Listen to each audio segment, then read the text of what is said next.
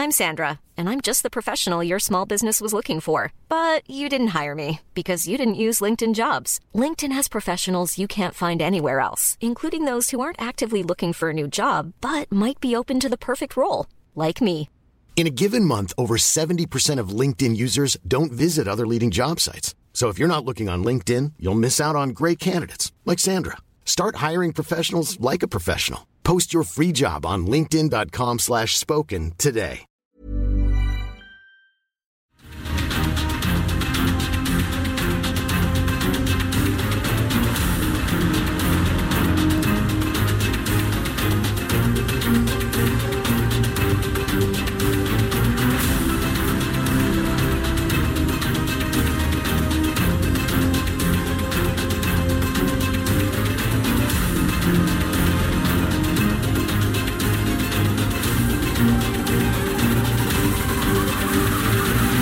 Seis de la tarde en punto, hora del centro de la República Mexicana. Bienvenidos, muy buenas tardes. Iniciamos el Heraldo Radio a través del 98.5 de FM en el Valle de México, 540 de AM, Valle de México, centro y sur de la República Mexicana. A través de Guadalajara, Jalisco, 100.3 de FM, 92.5 en Tampico, Tamaulipas, 106.3 de FM en Villahermosa, Tabasco, 92.1 de FM en Acapulco, Guerrero. Qué bueno que usted nos sintonice en Acapulco, Guerrero. Sé que está buscando toda la información importante del día de hoy y luego del movimiento sísmico importante que se sintió en Acapulco frente a las costas de Acapulco y esto lo ubica el epicentro en la brecha de Guerrero, en esta zona donde no se ha registrado un sismo de gran magnitud en los últimos 105 años. Eh, quiero informarle en este resumen de noticias. Bueno, antes de decirle, súbale el volumen a su radio. Le tengo un resumen con lo más importante. Yo soy Jesús Martín Mendoza y le invito a que escuche lo más destacado. A las 5 de la tarde con 17 minutos tiempo del centro de México se registró un sismo de magnitud 5.2 grados en la escala de Richter. Según los datos, en la escala en la escala de sismos, como antes se conocía como Richter, ahora digamos que es en la escala o magnitud de 5.2 grados, nada más, así con número absoluto. ¿Qué fue lo que ocurrió? Bueno, pues frente a las costas de Acapulco se sintió este movimiento a las 5 de la tarde con 17 minutos. El movimiento no requirió el sonido de la alerta sísmica a las 5 de la tarde con 17 minutos. Sin embargo, a las 5 de la tarde con 35 minutos, diversas personas en la Ciudad de México han reportado que se detonó la alerta sísmica, lo que provocó el desalojo de edificios, escuelas, oficinas y evidentemente el pánico generalizado y por supuesto ningún sismo, vaya, ni siquiera registrado en el Servicio Sismológico Nacional. ¿Qué está ocurriendo con la alerta sísmica? ¿Qué es lo que está ocurriendo con la alerta sísmica en los altavoces de la Ciudad de México? Estoy buscando al responsable del CIRES, del Centro de Instrumentación y Registro Sísmico. Eso es completamente distinto. Este CIRES es lo que es la instancia que tiene los sensores en la costa del Pacífico y los que reciben de primera mano el movimiento sísmico. Ya el C5 es el que se conecta a la alerta sísmica para poderle enviar a todos los altavoces de la Ciudad de México. Algo está ocurriendo. El caso es que tenemos informes en este momento de una de, del sonido de la alerta sísmica en varios puntos de la Ciudad de México cuando eran las 5 de la tarde con 33, 5 de la tarde con 35 minutos ante el pánico generalizado y obviamente el enojo posterior de que no tembló. Y esto es lo peor que le pueden hacer a la alerta sísmica. Cuando verdaderamente venga un terremoto importante, nadie le va a creer a este sistema de alertamiento. ¿O eso es lo que se está buscando? ¿Dejarlo en el desuso? Para ahorrarse una lana? ¿O qué, qué, es lo que se está buscando con esta cantidad de errores en el alertamiento sísmico? De las 5 de la tarde con 17 minutos ahí no hay vuelta de hoja. La magnitud no requería que sonara la alerta sísmica. Pero ¿qué pasó hacia las 5 y media de la tarde? Hasta este momento no hay ninguna explicación de lo ocurrido a esa hora. Claudia Sheinbaum, eh, Claudia Sheinbaum, jefa de gobierno de la Ciudad de México, informó que se registró un sismo con epicentro en Guerrero con ligera percepción en algunas zonas de la ciudad. Como le digo, la magnitud se ubicó en 5.2 grados según el Servicio Sismológico Nacional. Carlos Navarrete, Alfonso Juárez, perdóneme usted, Alfonso Juárez, nuestro corresponsal en Acapulco, Guerrero, nos informa cuál es la situación luego del sismo de hace casi una hora. Alfonso Juárez, adelante, te escuchamos. Muy buenas tardes. ¿Qué tal, Jesús Martín? Muy buenas tardes. Pues sí, como lo bien lo comentas hoy, a las 5.15 se registró un sismo de 5.5 de magnitud en esta tarde, miércoles, eh, con epicentro 29 kilómetros al suroeste de Acapulco. Inmediatamente después del movimiento telúrico, personal de la dependencia estatal estableció comunicación con las autoridades municipales cercanas a la zona del epicentro para descartar cualquier tipo de daños que pudiera representar un riesgo para la población. El sismo que se registró este miércoles se percibió de moderado a fuerte en Acapulco, así como en los municipios de las regiones de Costa Grande y Centro, sin reportar afectaciones hasta el momento. La dependencia de la Secretaría de Protección Civil del Estado de Guerrero pidió mantener la calma y atender las indicaciones de las autoridades de protección civil y no propagar rumores y reportar cualquier incidente al número de emergencia 911. En lo que va del año, en Guerrero se han registrado 331 sismos, manteniéndose como la segunda entidad con mayor actividad sísmica del país, tan solo por debajo del estado de Oaxaca. Este es mi reporte, Jesús Martín. Bien, pues estaremos muy atentos de, lo que sucede en las próximas horas, porque hay, hay que decirlo con toda claridad, no se tenía noticia de un sismo en esta zona de la brecha de Guerrero. Así es, Jesús Martín. Y bueno, acá en la costera Miguel Alemán, la principal vía turística de Acapulco, los turistas, los pocos que hay en este día salieron a las calles, escucharon algunos estruendos de algunos cristales, hubo susto, en algunas oficinas gubernamentales también hubo que la gente saliera de sus oficinas, pero hasta el momento no se reportó ningún daño mayor. Bien, bueno, pues eh, vamos a, mantenernos al tanto, sobre todo de las réplicas. ¿Han estado ustedes de alguna manera sintiendo réplicas en, en esta zona? Hasta el momento no se han sentido las réplicas, pero ya todos estamos acostumbrados y estamos en la espera de, pero por el momento no. Bien, correcto. Bueno, pues eh, Alfonso Juárez, yo agradezco mucho estos minutos para el auditorio del Heraldo Media Group en toda la República Mexicana. Muchas gracias por este informe.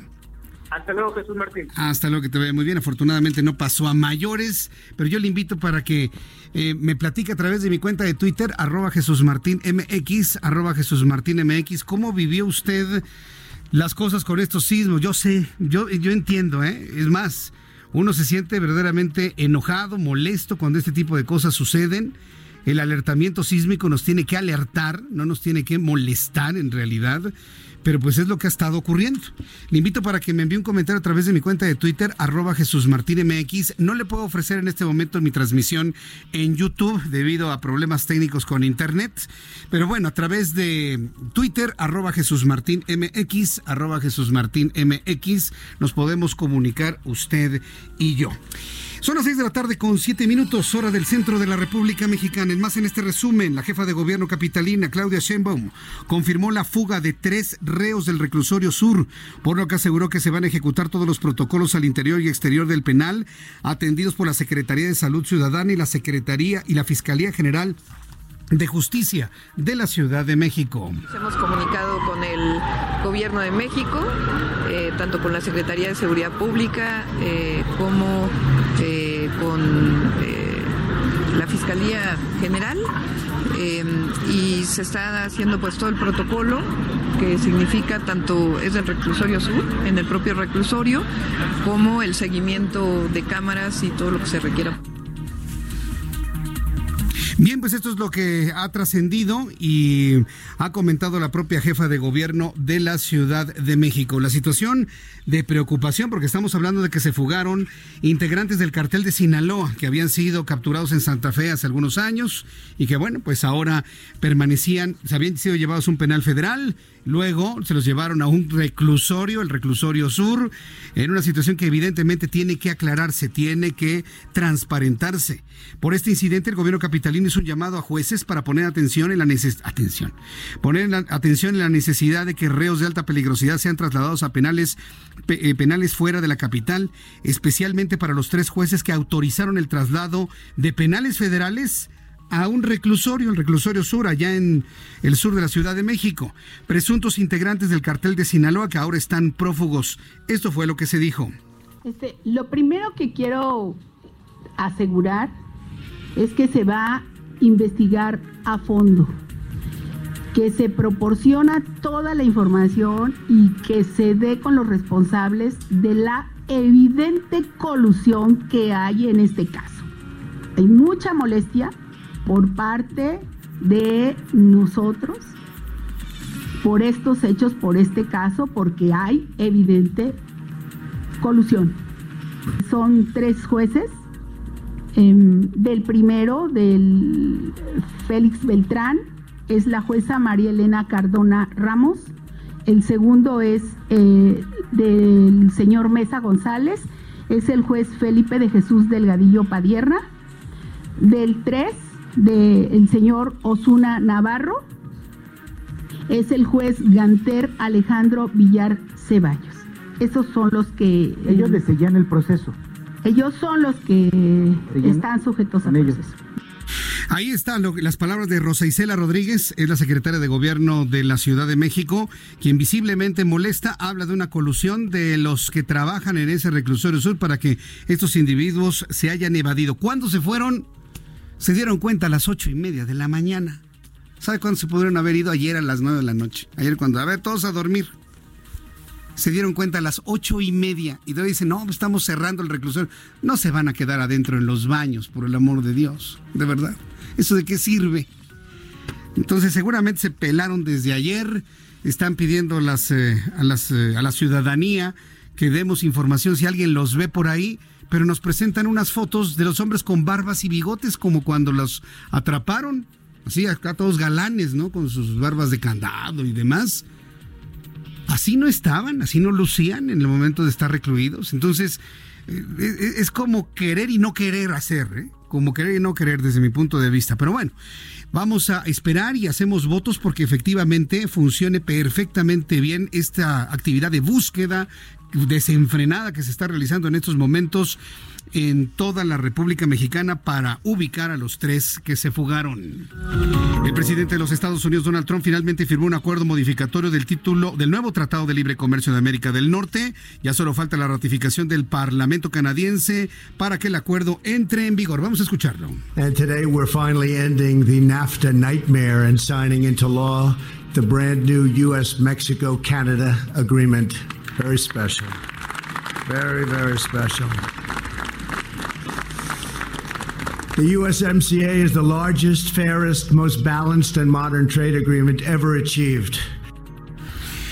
Bien, esto fue lo que comentó el presidente de los Estados Unidos. Mientras tanto, Olga Sánchez Cordero, jefa eh, titular de la Secretaría de Gobernación, jefa de la oficina de la Secretaría de Gobernación, convocó a los diputados del Movimiento de Regeneración Nacional, Partido del Trabajo, Encuentro Social y Verde Ecologista a estrechar la coordinación con el Ejecutivo. A ver, a ver, a ver, a ver. Secretaria de Gobernación, ¿Está usted haciendo un llamado a los partidos políticos para que hagan lo que les ordene el presidente? ¿Por qué no llamó a los del PRI? ¿Por qué no llamó a los del PAN? ¿Por qué no llamó a los del PRD? ¿Quiere escuchar a la secretaria de Gobernación haciendo este llamado? Vamos a escucharla. El gobierno de la República y el Congreso de la Unión tienen por delante la importante tarea de transformar a México con pleno respeto al Estado de Derecho por lo cual el trabajo legislativo de todas y todos ustedes es fundamental para armonizar las leyes con el cambio que el país requiere en todos sus frentes.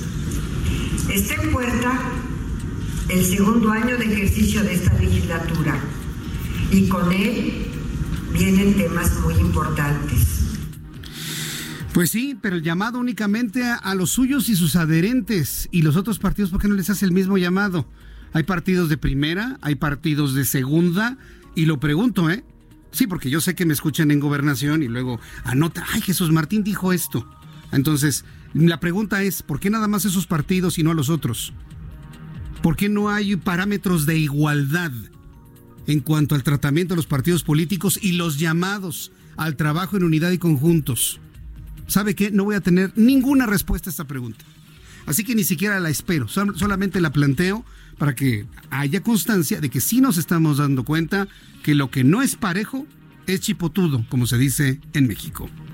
El Instituto Nacional de Inmigración afirmó que las organizaciones no gubernamentales y religiosas tienen las puertas abiertas a las estaciones migratorias. Sin embargo, será a partir del 1 de febrero cuando puedan entrar. También le informaré en este resumen de noticias que el Tribunal Superior de Justicia de la Ciudad de México determinó que corresponde a la autoridad federal resolver en definitiva el fondo del asunto de Sergio Aguayo, quien es acusado por presunto daño moral en contra del exgobernador de Coahuila, Humberto Moreira. Tenemos información en este resumen sobre el coronavirus tras realizar las pruebas a dos pacientes sospechosos de portar el nuevo coronavirus, el Centro Estatal de Vigilancia Epidemiológica del Estado de México aseguró que los resultados han dado negativo. Con todo esto le puedo informar que no ha ingresado aún el coronavirus a México. Todavía no ha ingresado el coronavirus a nuestro país. Mientras tanto, la Organización Mundial de la Salud dio a conocer que se formó un comité de emergencia en el que epidemiólogos y otros expertos se van a reunir mañana en Ginebra para determinar si el coronavirus constituye o no una emergencia internacional y todavía se lo preguntan. 6 de la tarde con 15 minutos hora del centro de la República Mexicana. En unos instantes con nuestros compañeros reporteros urbanos, periodistas especializados en información de ciudad, iremos hasta las inmediaciones de la preparatoria número 9. Se han roto las negociaciones entre el grupo Porril el grupo de choque que impide que se reanuden las clases en la preparatoria número 9 y los estudiantes desesperados hicieron una intentona de recuperación de instalaciones. Gerardo Galicia, reportero del Heraldo Media Group, nos informa desde el centro de la noticia. Adelante Gerardo, te escuchamos. Así es, Martín, excelente tarde pero no, no precisamente información de la prepa número 9. Estamos eh, justo en la zona de Aragón, en la FES Aragón, porque fue desalojada. Hace cerca de una hora, Martín, se reportó un posible artefacto explosivo y por este motivo fueron desalojados todos los estudiantes, también los profesores de este inmueble para, por supuesto, seguir con el protocolo correspondiente. Ya en estos momentos se está realizando una revisión exhaustiva. Esto ocurre en el perímetro de Nezahualcóyotl en el Estado de México sobre la avenida Bosques de África, muy cerca de eh, la avenida central. Así que habrá que tomarlo en cuenta. Para nuestros amigos que se mueven de la zona de Aragón, hay que tomarlo en cuenta, manejar con mucha precaución. Ya los estudiantes comienzan a retirarse porque las autoridades han determinado cerrar por completo este plantel, eh, hacer una revisión exhaustiva para eh, poderse asegurar que no existe o si hay algún artefacto por supuesto, informarlo en los próximos minutos, pero por lo pronto ya se realiza esta revisión. Gracias, Gerardo. Regresaremos contigo en unos instantes, Gerardo. Muchas gracias. Hasta luego. Dos puntos de conflicto de estudiantes. FES Aragón han sido desalojados debido a que un colectivo, dicen colectivo femenino, llevaba una bomba, la están buscando, pero mientras son peras son manzanas, todos se van a sus casas en estos momentos y el nerviosismo es mm, eh, mayúsculo. En unos instantes mi compañero José Arturo García nos tendrá todo lo que ocurre a las afueras de la preparatoria número 9. En imágenes de nuestros compañeros reporteros que llegan a esta mesa de trabajo, observamos cómo hay vallas que están impidiendo que los estudiantes traten de ingresar al plantel. Ah, se habían trepado en las rejas de color amarillo muy tradicionales de las preparatorias de la UNAM para poder entrar a como diera lugar, poder someter este grupo de choque y poder reabrir las puertas después de varias semanas y meses que no han tenido clases ante el enorme riesgo de perder los semestres o de perder inclusive el año escolar en esta preparatoria. Situación compleja, difícil que se está viviendo en este momento y por supuesto el Heraldo se encuentra en el lugar de la noticia para informarle lo que ocurra en este momento. Tenemos ya información con José Arturo García, quien nos tiene más detalles de lo que está ocurriendo en la preparatoria número 9 allá en Insurgentes Norte. Adelante, José Arturo, ¿cómo ves las cosas? situación importante que se está registrando. Jesús Martín, buenas tardes amigos de la audiencia. Precisamente tenemos planteles educativos pertenecientes a la UNAM, a la máxima casa de estudios con esta situación. Fíjate que en este instante estamos observando como un grupo de estudiantes todavía insiste en que pretenden eh, pues ingresar precisamente este plantel educativo ubicado en la vía de los Insurgentes Norte al cruce con Éuscaro. Algunos de ellos portan algunas tijeras metálicas con las cuales están pretendiendo romper las cadenas con las cuales se habían precisamente cerrado las puertas a los accesos principales de este eh, plantel educativo. Tómenlo en consideración, es un grupo importante de estudiantes, principalmente que se ubica en carriles centrales y laterales de, la avenida de los Insurgentes Norte, así que tómenlo muy en cuenta para evitar algunas accidente. No tenemos presencia policíaca hasta el instante y déjame decirte que esta situación se une también al conflicto que se está registrando en la zona de la preparatoria número 7 y la Facultad de Filosofía y Letras y por supuesto estaremos muy al tanto de la situación en cuanto la máxima casa de estudios se produce con respecto a esta situación. Ya son más de dos meses que los eh, estudiantes están siendo afectados por la toma de encapuchados que mantienen este plantel educativo cerrado y las clases no se han dado y tienden precisamente a perder el semestre escolar. Eso es Martín. Gracias, José Arturo. Gracias por la información. Estaremos al, pendiente. Seguimos al tanto. Estamos ya en esta transmisión de YouTube, Jesús Martín MX. Si usted quiere entrar a YouTube a través de Jesús Martín MX, le estoy invitando para que me dé opiniones sobre dos asuntos. Uno, ¿quién escuchó la alerta sísmica después de las cinco y media? No a las cinco diecisiete. Ahí no sonó. La magnitud no fue suficiente para ello. ¿Alguien escuchó la alerta sísmica y en qué zonas de la Ciudad de México? Me lo puede compartir a través de YouTube, Jesús Martín MX, y a través de mi cuenta de Twitter, arroba Jesús Martín MX.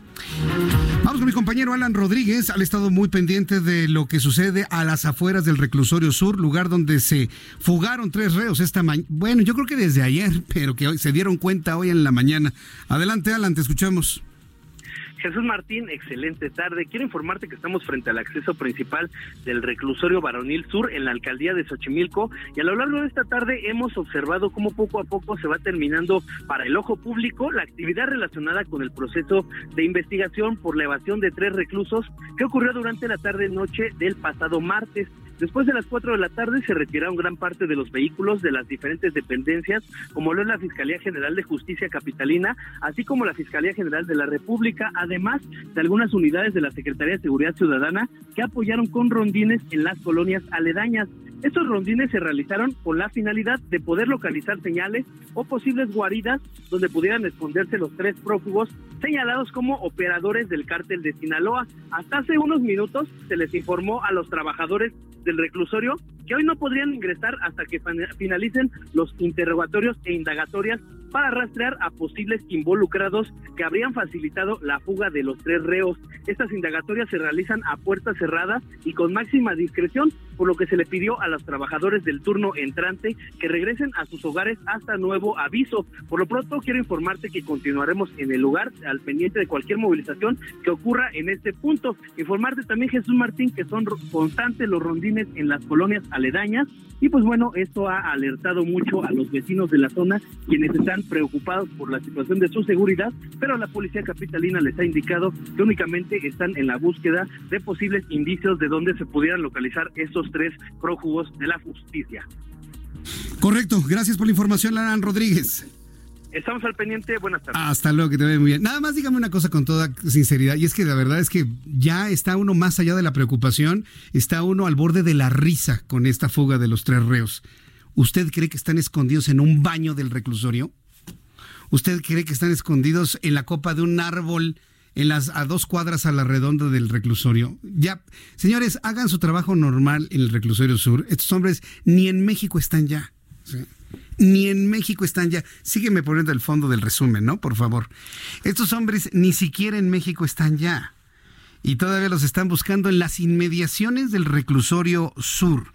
De verdad, por, por la salud en la imagen, por la salud en la imagen de las instituciones, ya están diciendo de que está todo cerrado porque lo siguen buscando en los alrededores de los del reclusorio. De verdad, de verdad, es un consejo de amigos, es un consejo de cuates, ya mejor continúen con el trabajo normal, vean que no se les vaya a pelar otro, más bien, eso sería lo importante, y ya, seguir con la investigación de dónde se les va a encontrar ya con la Fiscalía de la Ciudad de México, la Fiscalía General de la República, pero que no sigan con ese protocolo en el reclusorio sur, porque de, verdad da hasta ternura, se los digo con cariño, con, con sinceridad da hasta ternura. Ya no están ahí los tres reos que se fueron, ya no están, ya no están por ahí.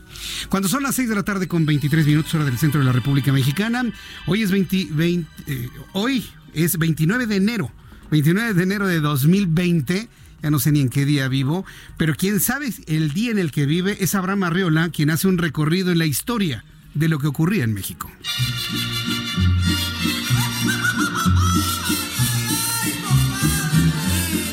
Bienvenidos a este miércoles. ¿Qué sucedió en nuestro país? Analicémoslo juntos. 1918. Nace en Hermosillo, Sonora, el actor y cantante Luis Aguilar, también apodado como El Gallo Giro. ¡Ajúa! Él incursiona en el cine y con el arquetipo del charro mexicano. Debido a esto, actúa en casi 150 filmes, entre los que destacan A Toda Máquina. Y también ¿Qué te ha dado esa mujer que te tiene tan engreído, querido amigo? Al lado de Pedro Infante, así como cinco telenovelas, además de grabar ocho discos musicales.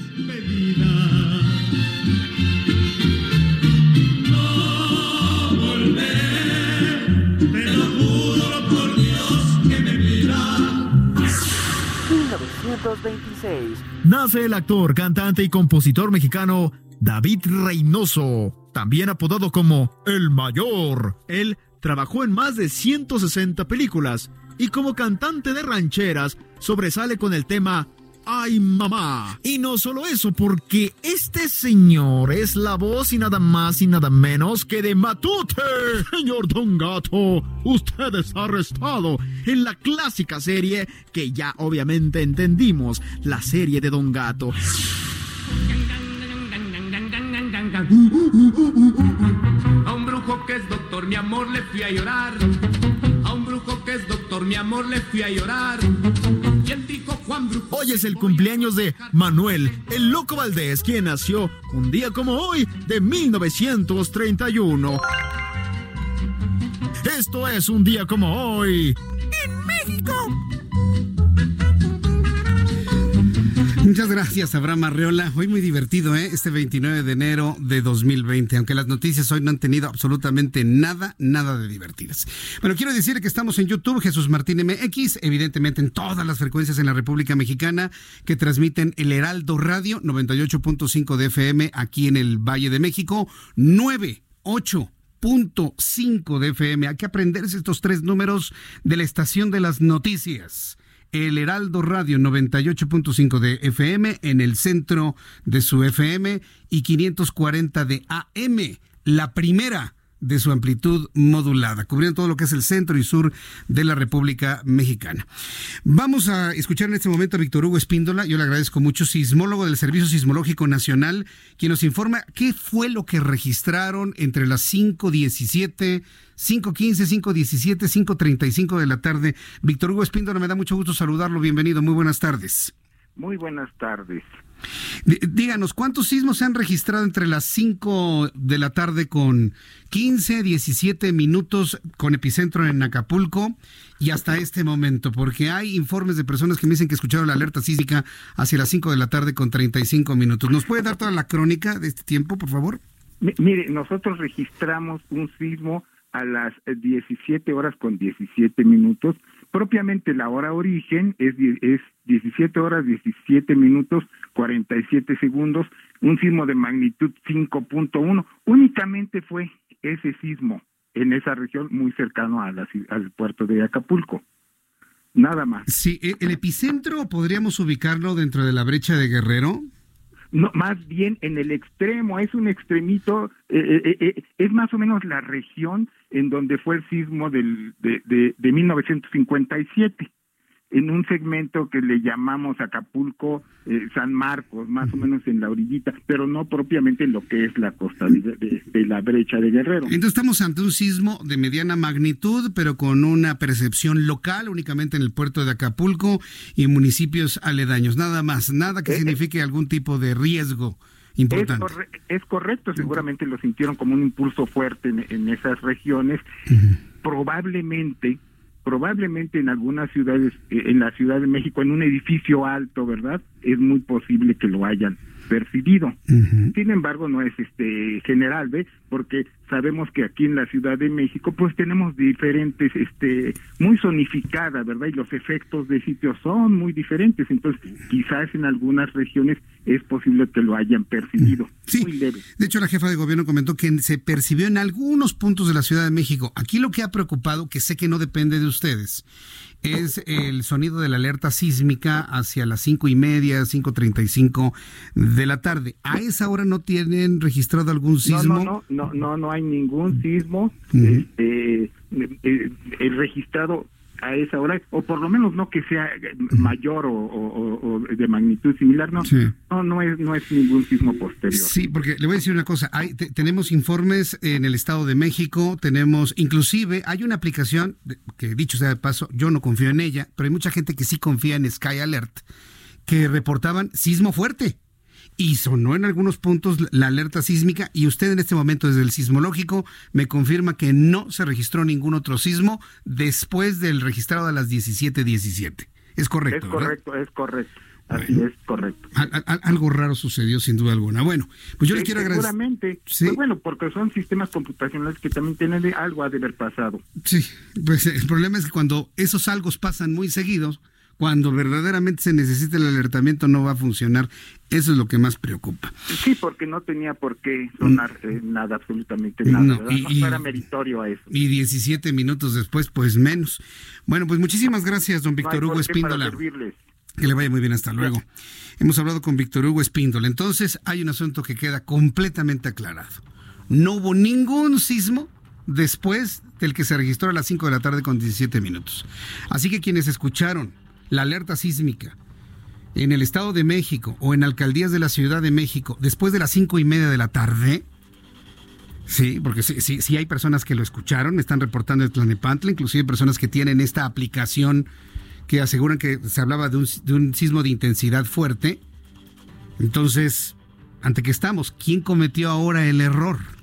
Estamos ante otro error. Afortunadamente no fue generalizado en toda la ciudad, por eso le invito a que me diga por dónde escuchó usted la alerta sísmica. Es información importante para que entonces este contacto, esta liga que hay entre el Centro de Instrumentación y Registro Sísmico y el C5, que está encargado de distribuir esta señal a las altavoces de la Ciudad de México, pues verifiquen qué ocurrió, verifiquen qué pasó y en qué zonas. Así que le invito para que me envíe sus informes a través de arroba Jesús Martín MX en Twitter y a través de YouTube Jesús Martín MX. Voy a los anuncios y regresamos enseguida.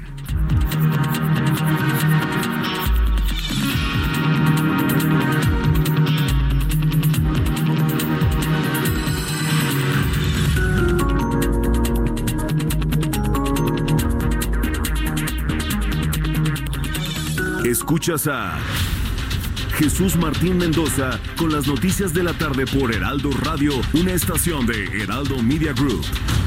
Heraldo Radio.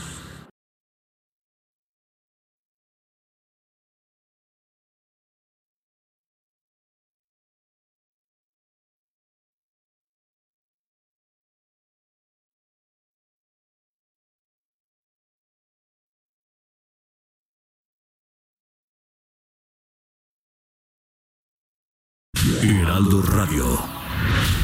Escucha las noticias de la tarde con Jesús Martín Mendoza. Regresamos.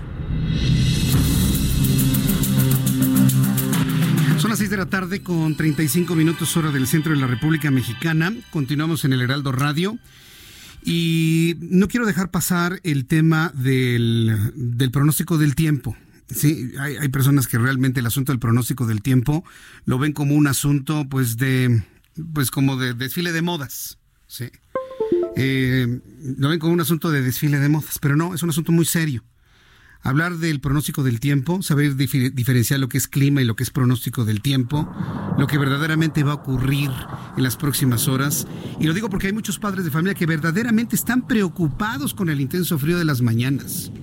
Quiero decirle que este ha sido uno de los inviernos más crudos que yo recuerde, por lo menos en los últimos cinco años, en el último lustro y las temperaturas han bajado de manera significativa. Pero además, debo decirle, es un frío con base en las imágenes que yo he revisado del Servicio Meteorológico Nacional, los modelos, que se ha combinado con sistemas de aire húmedo.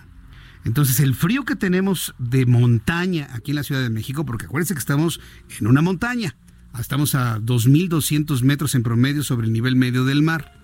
Entonces el frío que tenemos de montaña se combina con la humedad de diversos sistemas provenientes del Pacífico y del Golfo de México. Y eso da como resultado un frío muy particular, un frío feo, un frío que, que, cala los huesos, pero además que cuando sopla el viento, se, la percepción de frío es de una temperatura todavía más baja, debido a la humedad relativa en la atmósfera. Si usted se va a otras partes donde del mundo, donde habitualmente cae nieve, ¿sí? No siente lo, rudo y lo crudo del frío de la Ciudad de México. Entonces, o del Valle de Toluca, por ejemplo, ¿no? No, no, no, son fríos completamente distintos. Por eso es importante hablar de, del pronóstico del tiempo sin desfiles de modas, sin minifaldas, sin falditas pegadas pantaloncitos así coquetos y donde ya, lo hemos comentado en otros noticiarios. No, no, no, no, aquí no hacemos eso. Lo que hacemos es darle la información y comentarle que, por ejemplo, el Servicio Meteorológico Nacional está informando que hay un nuevo frente frío, otro frente frío, es una masa de aire gélido que viene del Polo Norte y que empieza a recorrer lo que es toda la República Mexicana, entrando por Baja California y por Sonora. Frente frío número 36, interacción con la séptima tormenta invernal y el frente frío número 35. Vientos enrachados de hasta 80 kilómetros por hora, informa el Servicio Meteorológico Nacional que depende de la Comisión Nacional del Agua. En su más reciente boletín informativo da cuenta a la opinión pública que habrá lluvias puntuales fuertes a muy fuertes en el sureste de la República Mexicana y la península de Yucatán. Ahí están precisamente las masas de aire húmedo que cruzan por la República. Se encuentran con los frentes fríos en el centro del país, cae agua, nieve, nieve y la sensación de frío que enferma a muchas personas. Eh, también hay un evento de norte en el litoral de Tamaulipas, Veracruz, y Golfo de Tehuantepec. El Servicio Meteorológico Nacional advierte sobre el tránsito de la séptima tormenta invernal localizada al norte de Sonora que origina vientos fuertes con rachas de 70 kilómetros y posibles formaciones de tolvaneras. El Frente Frío número 36 y esta tormenta invernal van a recorrer el norte-noreste manteniendo vientos intensos y llegará al centro de la República Mexicana el día de mañana. Y un nuevo Frente Frío otro más estaría ingresando por el norte del país para las próximas 48 horas. Le informo que en el Estado de México para el día de mañana temperatura mínima 1 bajo 0, máxima 18. En Guadalajara, Jalisco mínima 5, máxima 20. En Monterrey, Nuevo León mínima 7, máxima 16. Está congelado el país. En Tampico, temperatura mínima 19, máxima 23. En Villahermosa, mínima 19, máxima 30. Ahí sí calorón. Acapulco, amigos que nos escuchen en el 92.1 de FM. Está nubladito a esta hora de la tarde, mañana también, temperatura en este momento 26 grados, mínima 20, hará frío en Acapulco, 19, 20 es frío en Acapulco y la máxima para mañana 30 grados Celsius. Aquí en la capital de la República, el termómetro está en este momento en 20 grados, mañana la mínima no será tan fría como el día de hoy, nos amanecimos hoy con 5 grados, mañana la mínima estará en 8 y la máxima 23 grados Celsius.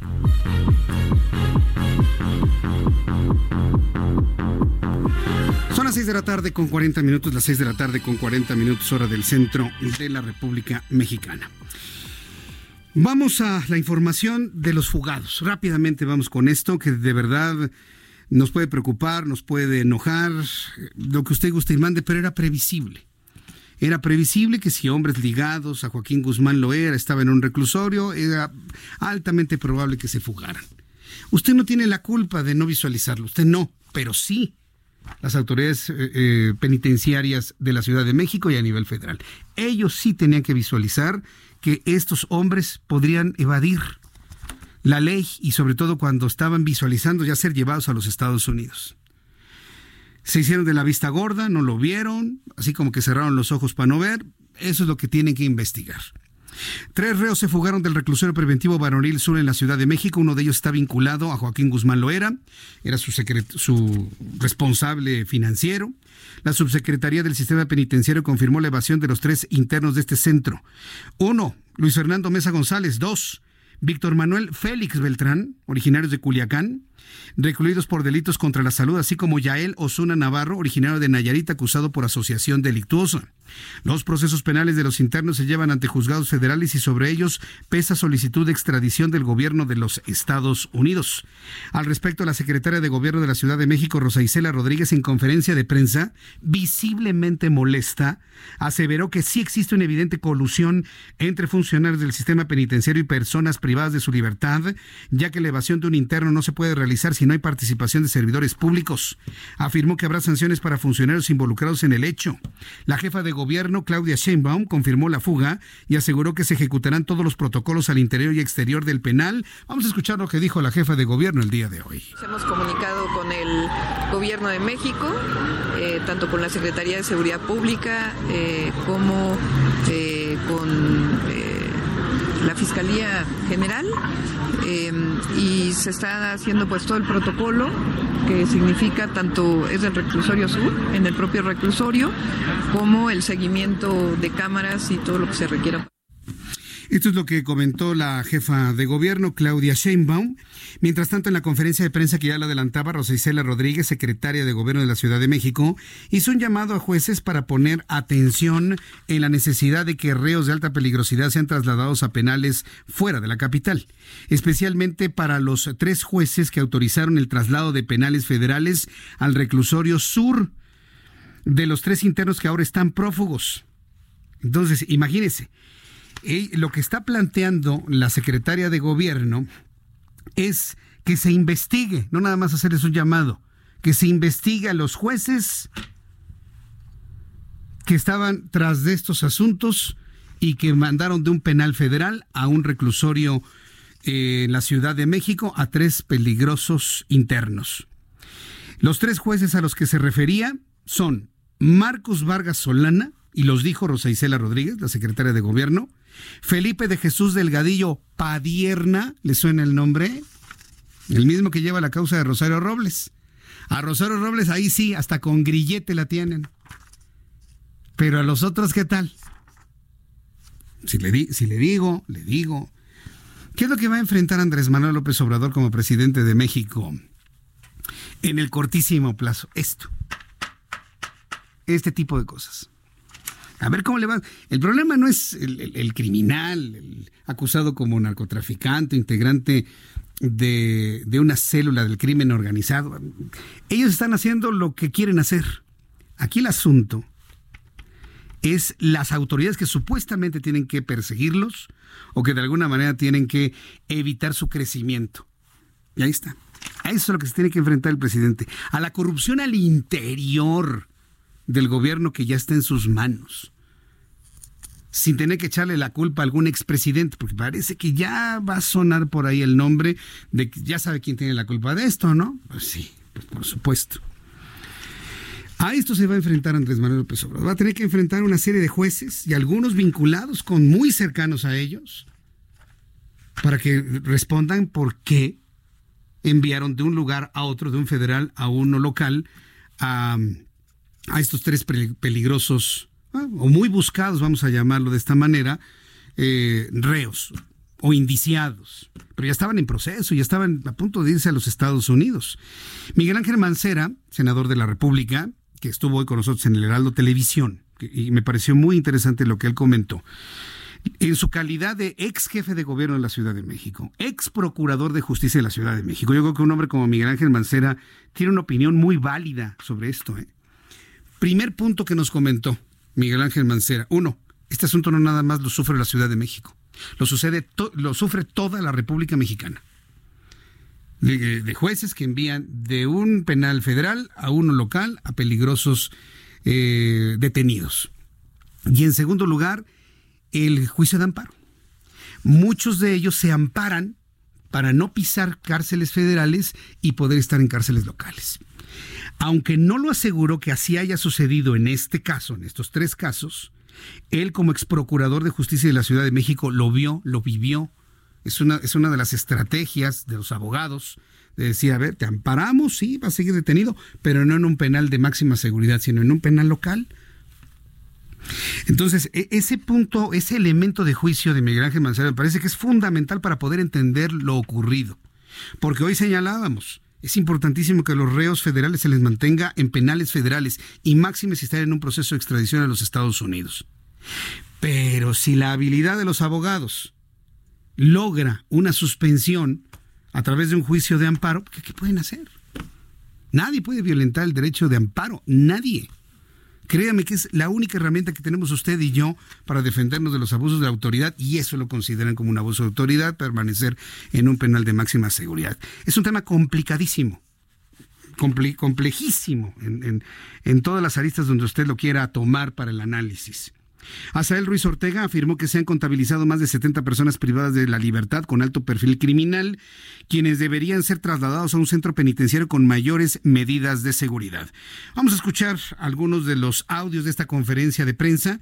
Primero la secretaria de Gobierno de la Ciudad de México, Rosa Isela Rodríguez. Este, lo primero que quiero asegurar es que se va a investigar a fondo que se proporciona toda la información y que se dé con los responsables de la evidente colusión que hay en este caso.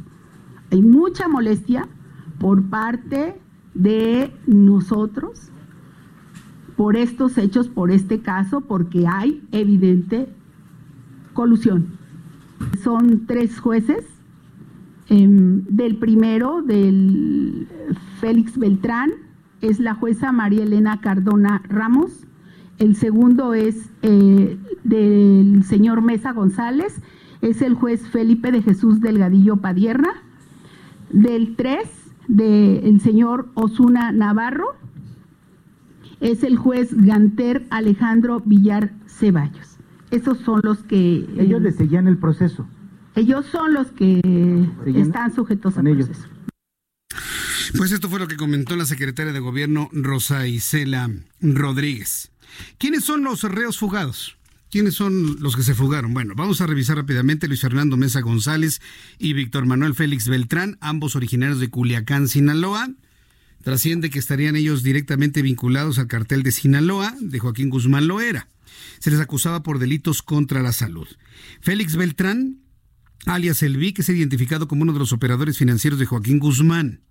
También se fugó Yael Osuna Navarro, originario de Nayarit, acusado por asociación delictuosa. Eh, de hecho, recordamos que Félix Beltrán había sido detenido en la zona de Santa Fe hace casi tres años, como dos años y medio. Fue motivo de noticia, fue la, toda la movilización realizada en ese entonces. Y bueno, pues en este momento debe estar muy, muy, muy lejos de nuestro país. No me queda la menor duda.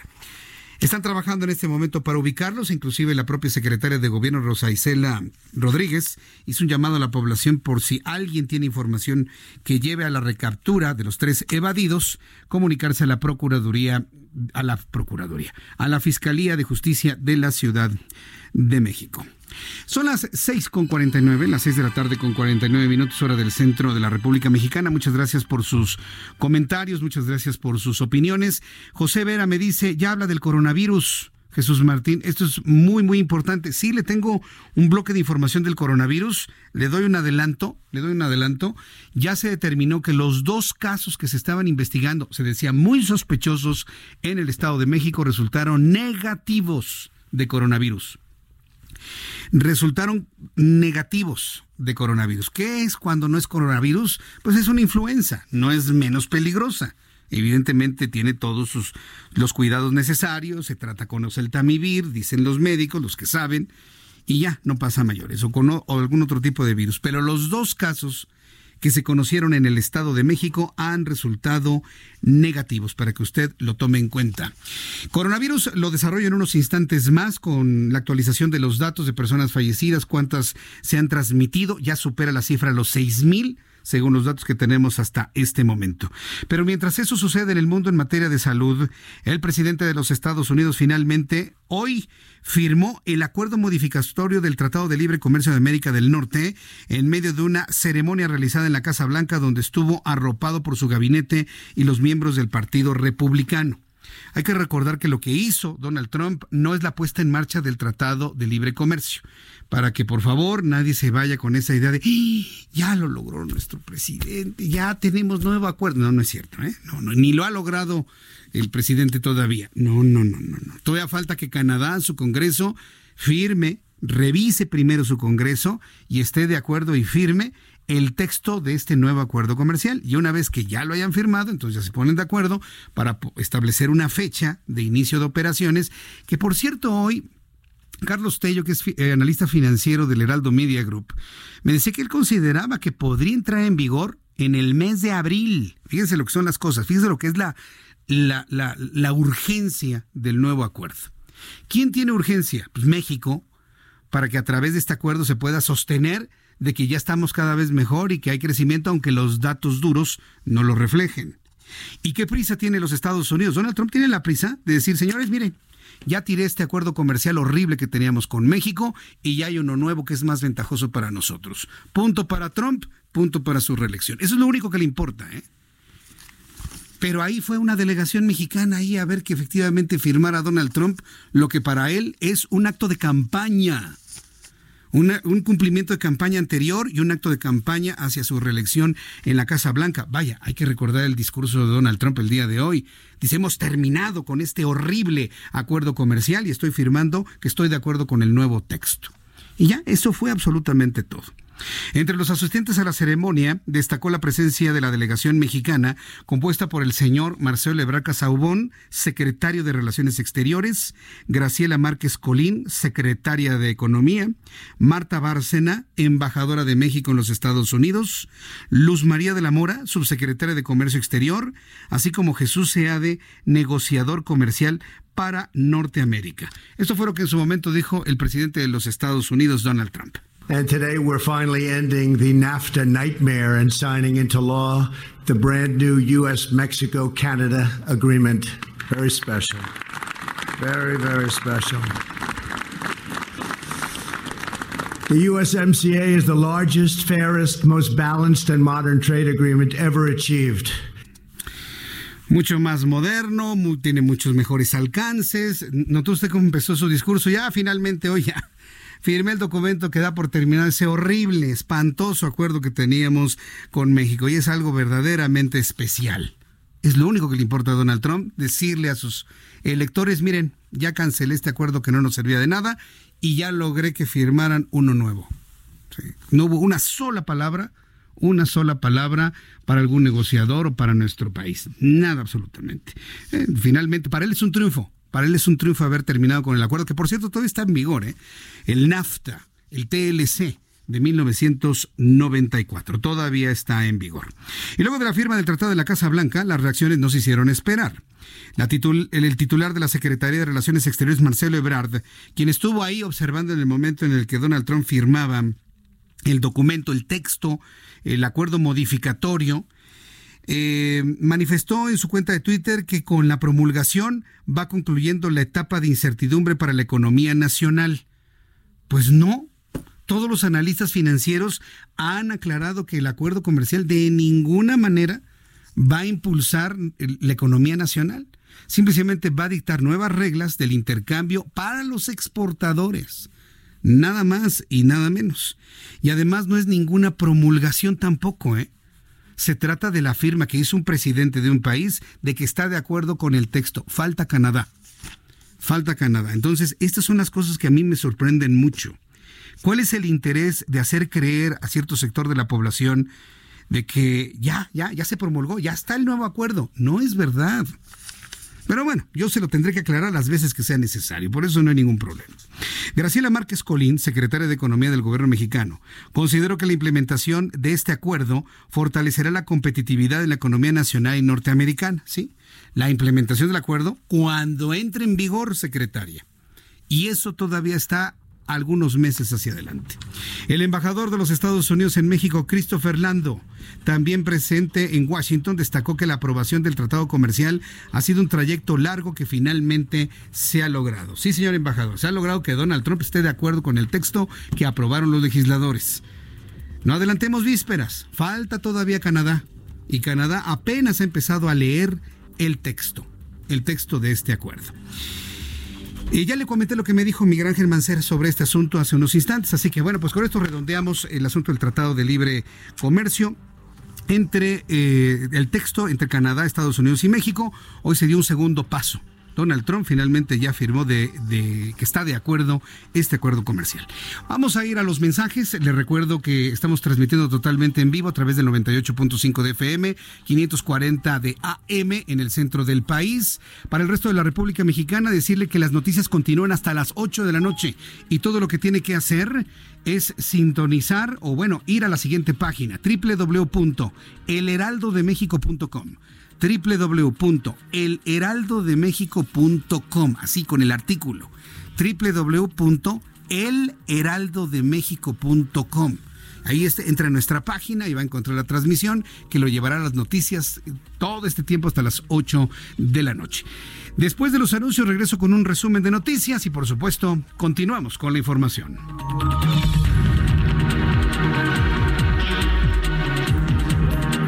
Escuchas a Jesús Martín Mendoza con las noticias de la tarde por Heraldo Radio, una estación de Heraldo Media Group. Heraldo Radio, la H que sí suena y ahora también se escucha.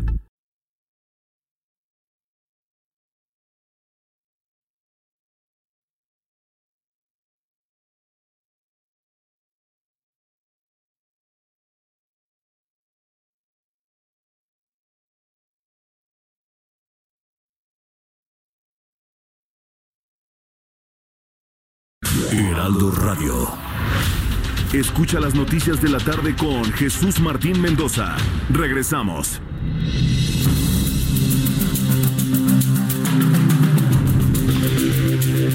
Son las 7 en punto y este es un resumen con las noticias más importantes. Escucha usted el Heraldo Radio.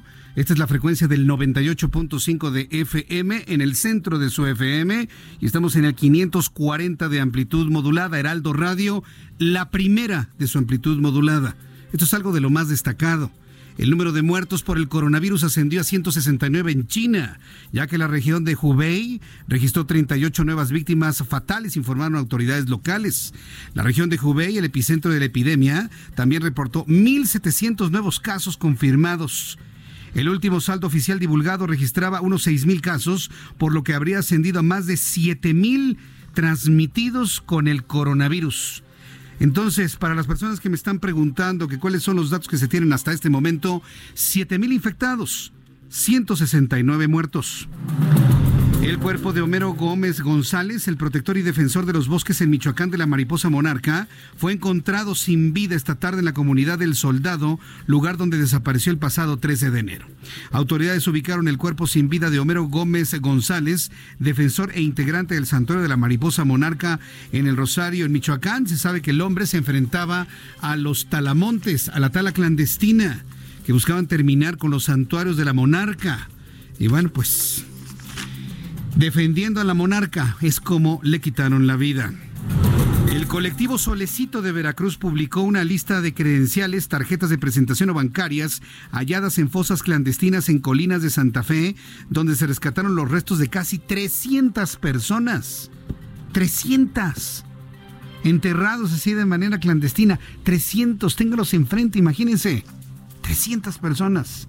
La lista incluye 36 nombres de credenciales de lector, licencias de conducir, tarjetas de bancos, tarjetas de presentación, membresías de centros comerciales, de las cuales 32 pertenecen a hombres y 4 a mujeres después de que fue asegurada una subametralladora en una secundaria de Nuevo León. El secretario de Educación Pública, Esteban Moctezuma, señaló que el operativo Mochila Segura podría implementarse en todas las escuelas públicas y privadas del país como norma obligatoria si se alcanzan los consensos con los secretarios de Educación Estatal, especialistas y expertos. Sin embargo, comentó que aún falta conocer la opinión de psicólogos, antropólogos, sociólogos que asesoran a la Secretaría de Educación Pública en esa decisión.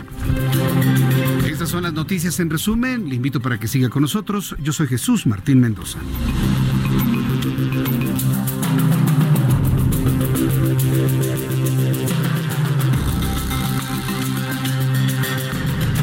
Son las 7.3, las 19 horas con 3 minutos hora del centro de la República Mexicana. Agradezco muchísimo todos sus comentarios. Vamos a la información de la vialidad con nuestros compañeros reporteros urbanos y leo algunos de sus inquietudes, comentarios en nuestras formas de contacto. Vamos con Alan Rodríguez. Adelante, Alan. Sigues allá por el reclusorio sur. Jesús Martín, muy buenas tardes de nuevo. Durante nuestra permanencia en el acceso principal del reclusorio varonil del sur de la Ciudad de México, fuimos testigos del retiro de al menos tres camionetas de traslado en las que se indicó que sería remitido uno de los custodios para su investigación en la posible relación de la fuga de los tres reos durante la noche del pasado martes. Familiares del trabajador eh, trasladado preguntaron a dónde sería llevado el primer investigado y les le contestaron que su destino eran las instalaciones de la Fiscalía General General de Justicia en la avenida Jardín de la alcaldía de Azcapotzalco. El convoy con quien pondría ser uno de los sospechosos partió desde hace unos minutos y en estos momentos va recorriendo la ciudad, pues estas instalaciones se localizan en la zona norte de la capital. Al momento también hemos sido testigos del retiro de dos peritos de la Fiscalía que concluyeron el levantamiento de indicios que serán anexados a la carpeta de investigación correspondiente. Finalmente, Jesús Martín, quiero informarte que el retiro de parte de los trabajadores que se está realizando poco a poco, ellos al salir no han querido dar declaración ante el temor de posibles represalias, incluso temen mucho por su seguridad al enterarse del poder en el mundo del crimen de los tres prófugos. Es la información que tenemos al momento, ya poco a poco eh, se está quedando vacía esta zona de la Ciudad de México, pero pues todavía continúan los rondines en la zona por parte de la Secretaría de Seguridad Ciudadana. ¿De, verdad todavía están creyendo que están enterrados ahí en el pasto o algo así? ¿De verdad creen pues, eso? Es, lo que están buscando en la zona. Bueno, está bien, dale chance. gracias por la información, Alan. Estamos al pendiente, Jesús Martín. Buenas noches. Hasta luego, buenas noches. Pues sí, vamos a esperar a que termine el protocolo. Todavía los están buscando ahí. A lo, mejor, a lo mejor alguien se metió en un closet, ¿no? Y hasta que ya se, se olvide que estaban por ahí, entonces ya se salen, ¿no? No, de, verdad. Vamos con nuestro compañero Gerardo Galicia. Vamos con mi compañero Gerardo Galicia. Está en preparatoria número 9. Ya le anunciaba al inicio de nuestro programa que los estudiantes de la Prepa 9, desesperados, quisieron recuperar las instalaciones y se armó muy, muy complicado, muy difícil hace unas cuantas horas. Gerardo Galicia, ¿cómo está la situación en Prepa 9? Y lo mencionas, Jesús Martín, vemos mucha desesperación de los estudiantes. Tal es el caso que algunos de ellos eh, traen consigo algunas cizallas. Ellos quieren ya eh, romper las cadenas eh, que mantienen cerrado este plantel por más de 70 días.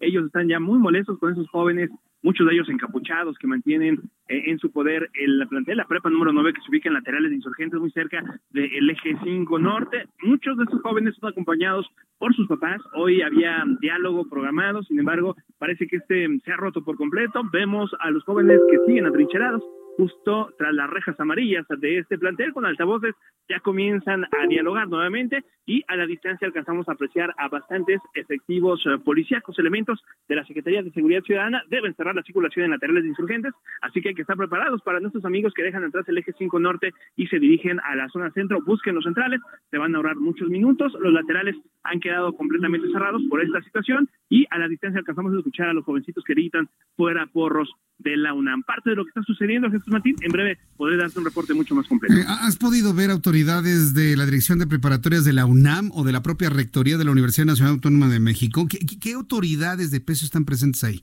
Justo vamos llegando a este punto, Jesús Martín, si vemos a representantes eh, de la Universidad Nacional Autónoma de México vistiendo sus chalecos de color naranja. Ellos están perfectamente identificados del otro lado de la acera de la Avenida de los Insurgentes y eh, entre ellos están dialogando en estos momentos. Quienes están tomando la palabra con los altavoces son justo los jóvenes, algunos encapuchados y otros más que se mantienen justo en el acceso principal de esta la Prepa 9. Correcto, gracias por la información, Gerardo Galicia.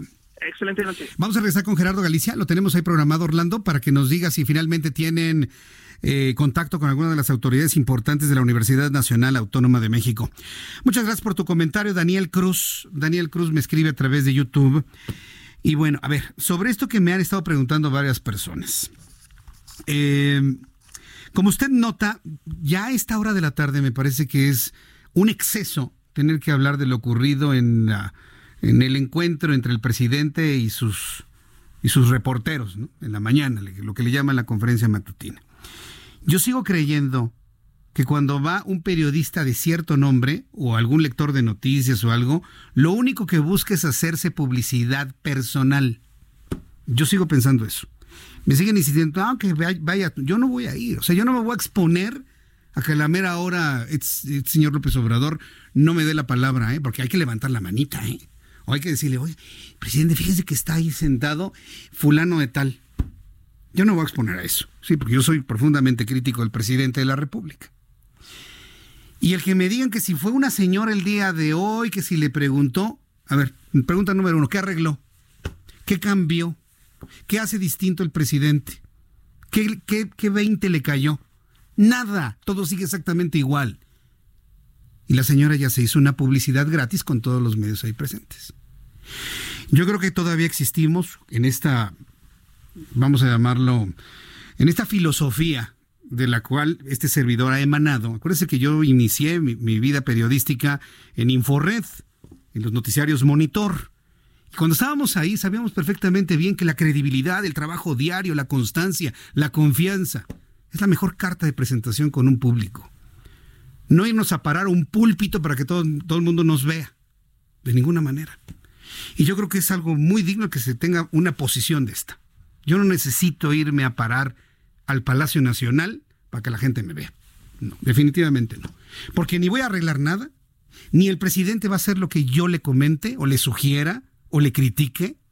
Las cosas van a seguir siendo exactamente igual y voy a caer exactamente en lo mismo que estoy criticando. Entonces, yo les agradezco a las personas que me dicen, no, es que fulana fue. Pues allá ella, allá ella. Ojalá y le funcione. Ojalá y la vean más, la escuchen más, la lean más. Ojalá. Por lo menos, ¿no? Porque de que cambien las cosas desde el punto de vista político, periodístico, con la presencia de alguien determinado ahí, eso no se va a lograr nunca. La forma en la que van a cambiar las cosas es el momento en que nosotros como medios de comunicación empecemos a bajar un poquito el volumen a esa multipresencia, a esa multipresencia del presidente en todos los medios a toda hora. En el momento que nosotros caiga el 20 de que esa información se agota y que tenemos que ir a otras informaciones, en ese momento a ver cómo van a empezar a cambiar las cosas. En ese momento. De otra manera, únicamente hacemos lo que él quiere. Son las 7 con 11, las 7 con 11 hora del centro de la República Mexicana. De, por ejemplo, de estas cosas que suceden en la mañana y que comentamos así rápidamente, nada más decirle que Alfonso Romo será quien coordine el nuevo gabinete conformado para el fomento de inversiones y el crecimiento económico. ¿Qué tarea le dejaron eh? el gobierno federal? Con el objetivo de hacer frente al acuerdo comercial entre México, Estados Unidos y Canadá. Es un eslabón, vamos a llamarlo así, de todo lo que va a ser el entramado de libre comercio con los empresarios industriales mexicanos. Es decir, que de alguna manera la exportación que se va a ver beneficiada de nuestro país y las importaciones que, bueno, parece que no tanto en el nuevo acuerdo comercial, tengan algún reflejo, tengan algún impacto en la economía interna de nuestro país, en poder mover este enorme tren que está detenido en esta estación desde hace 14 meses. Eh, se informó esta mañana que la firma de Estados Unidos del, del documento del nuevo acuerdo comercial aunque falta Canadá, coloca al país en una situación favorable para que se incremente la inversión extranjera. Bueno, ¿cómo fue leído este anuncio de hoy en la mañana de Alfonso Romo en este gabinete para el fomento de inversiones y crecimiento económico? Por ejemplo, hoy miércoles los dólares operan en máximos de dos meses derivado de la primera reunión de política monetaria que realiza en el año la Reserva Federal de los Estados Unidos. La ventanilla bancaria, el peso, en ventanilla bancaria el peso gana cinco centavos es decir, se detectó pues una ligera confianza, aunque bueno, es digamos un movimiento normal del mercado, luego de que el dólar se vendió en 19 pesos flat y se compra en 18, 20 unidades según datos de Citibanamex. Bolsa Mexicana de Valores cerró en las 45.132.6 unidades, luego de un incremento de 0.93%. Han estado eh, subiendo la Bolsa Mexicana de Valores. Algunos inversionistas aprovechan comprando barato luego del bajón que tuvo durante la semana pasada y se mantiene esa tendencia de un incremento constante, no muy ruidoso, pero sí constante, para seguramente en las próximas semanas volver a tomar utilidades. Son las 7.13, las 7.13 hora del centro, eh, 7.13 hora del centro de la República Mexicana. El Heraldo de México tuvo un cierre de año enorme muy importante. El año 2019 ha sido un parteaguas en el crecimiento de nuestra empresa, el Heraldo Media Group. Y aquí les comparto algunas de las cifras que arrojó Comscore, el, vamos a decirlo, es la empresa que mide la audiencia, la audiencia de medios digitales. Recuerda que el Heraldo de México, sí, es un periódico extraordinario, usted lo conoce, pero además tiene una presencia ahora en página de internet, página web, eh, bajo el principio de que la información prácticamente está en todos lados. ¿no? Y todo esto se complementa, la información que tenemos en la web, que emana de nuestro diario de todos los días, que se amplía en la web y que se especializa a través de nuestros programas de televisión y nuestros programas de radio. Bueno, pues en nuestra web se ha convertido en uno de los sitios más importantes para la consulta de noticias de todo el país. Llegamos al 16.7% de la población total de Internet en México. El Heraldo de México figura en la posición número 28 de los sitios más leídos en todo el país. El Heraldo Media Group es el quinto medio de información más leído de México por encima de Excelsior y el Sendero del Peje. Ya nadie se acuerda lo que significa SDP. Pero SDP Noticias significa Sendero del Peje. Fue un sitio creado para... Eran las mañaneras de ese entonces, para que me entienda. Allá en el año 2003, 2004. Allá cuando López Obrador quería ser presidente de México, desde la jefatura de gobierno en la Ciudad de México, nació el Sendero del Peje. Eso es lo que significa SDP Noticias. Somos el tercer medio más leído como periódico impreso en México. Y para que esté informado en todo momento, ingrese al heraldodemexico.com. Mire, tenemos dos páginas que están funcionando en este momento. www.heraldodemexico.com.mx y la otra es www.elheraldodemexico.com con el artículo elheraldodemexico.com. Use cualquiera de las dos. Va a redireccionar exactamente a nuestra casa, su casa de noticias, El Heraldo de México, en la versión web. Ahí encontrará las retransmisiones de nuestros programas. Ahí va a encontrar toda la información de último momento, como a usted le gusta leerla y por supuesto luego escucharla o verla, dependiendo de los programas de radio y televisión que se estén transmitiendo a través de nuestra plataforma. No va a conocer usted medio multimedia, permíteme la redundancia, no va a conocer un multimedia tan completo como el Heraldo de México, como el Heraldo Media Group. Y déjeme decirle que lo digo con un enorme orgullo, porque debe usted saber, no está usted saberlo, yo para contarlo, que este servidor Jesús Martín Mendoza soy de los fundadores de esta nueva etapa del Heraldo. Me tocó ver cómo se hacía el diseño del periódico y me ha tocado ver cuando inicié en 2017 en esta gran casa editorial, cómo se fue construyendo con mucho amor, con mucho cariño, con mucho profesionalismo, con las mejores plumas, con los mejores editores, con los mejores periodistas de este país, un medio de comunicación que hoy todo el mundo voltea a ver, el Heraldo de México, el Heraldo Media Group. Y voltean a ver nuestro periódico, nuestro web, nuestra radio y nuestra televisión. Así que esta es la nueva Casa de las Noticias, la nueva Casa de las Noticias, quienes tomamos la estafeta de quienes la dejaron. Pues ya, ni modo, todo es renovación y en el futuro habrán de tomar la otra las estafetas y demás. Hoy estamos aquí asumiendo ser el mejor grupo de comunicación informativa de nuestro país, el Heraldo de México, no tengo duda de decirlo, en ese tamaño. ¿Cómo nos puede usted seguir? Ya le dije las páginas de internet www.elheraldodemexico.com, www.heraldodemexico.com.mx. Tenemos Twitter, le invito para que nos siga en Twitter del Heraldo de México, que es arroba Heraldo de México. En Facebook también síganos, va a haber cosas muy interesantes a través de la plataforma de Facebook, que ha resultado ser muy, muy interesante y muy eh, genuina, muy, muy benéfica para todos, tanto para Facebook como para nosotros. Arroba el Heraldo, no, es diagonal Heraldo de México. Diagonal Heraldo de México. En Instagram, arroba el Heraldo de México. Heraldo de México, arroba Heraldo de México. En YouTube, el Heraldo de México. No hay pierde, ¿eh? Para que usted nos ubique, para que usted escuche, vea, lea, profundice las noticias y además tenga la información de los mejores analistas en todos eh, los ámbitos del devenir nacional e internacional. Los mejores analistas. Y para prueba, la siguiente llamada que le presento. Tengo la línea telefónica a nuestro querido amigo Gerardo Rodríguez especialista en temas de seguridad, columnista del Heraldo de México. Estimado Gerardo, me da mucho gusto saludarte. Bienvenido, muy buenas tardes. Muchas gracias, Jesús Martín. Muy buenas noches.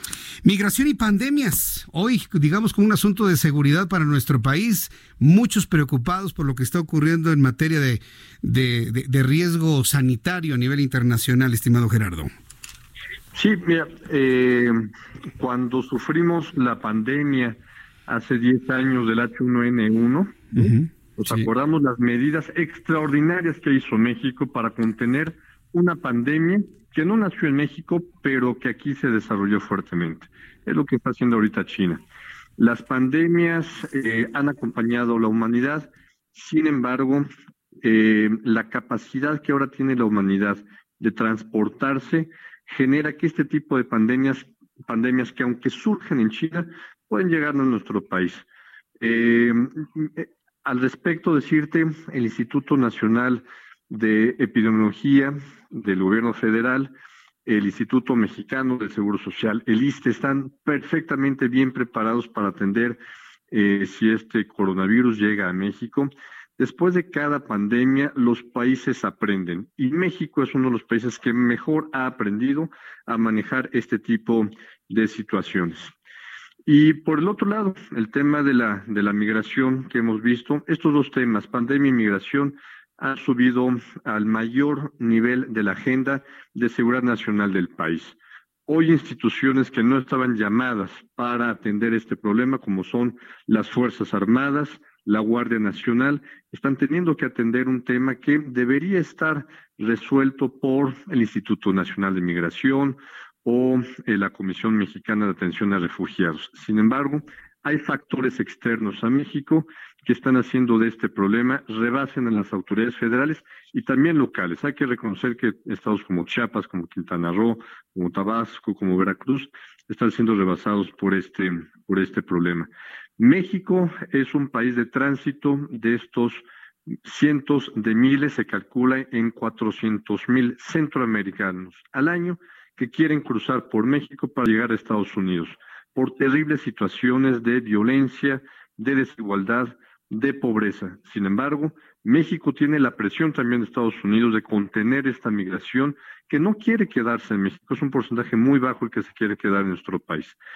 Hoy también sabemos, la Unidad de Inteligencia Financiera está investigando a tratantes de personas y traficantes de personas que depositan, por ejemplo, mil pesos, dos mil pesos en las cuentas de estos polleros hasta que llegan a los Estados Unidos. Un dato interesantísimo, Jesús Martín.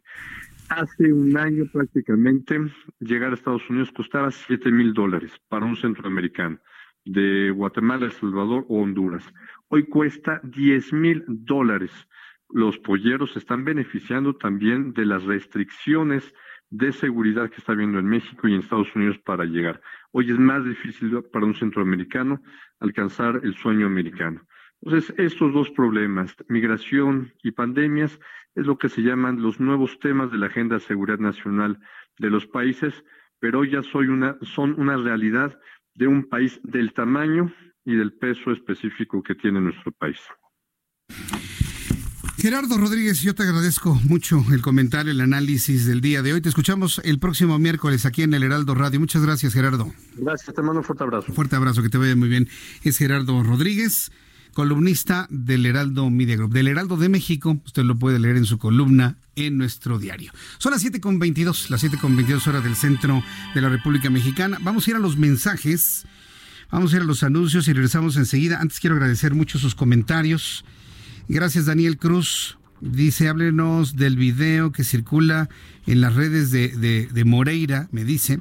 Arturo González, María Inés, buenas noches, hasta mañana, un abrazo.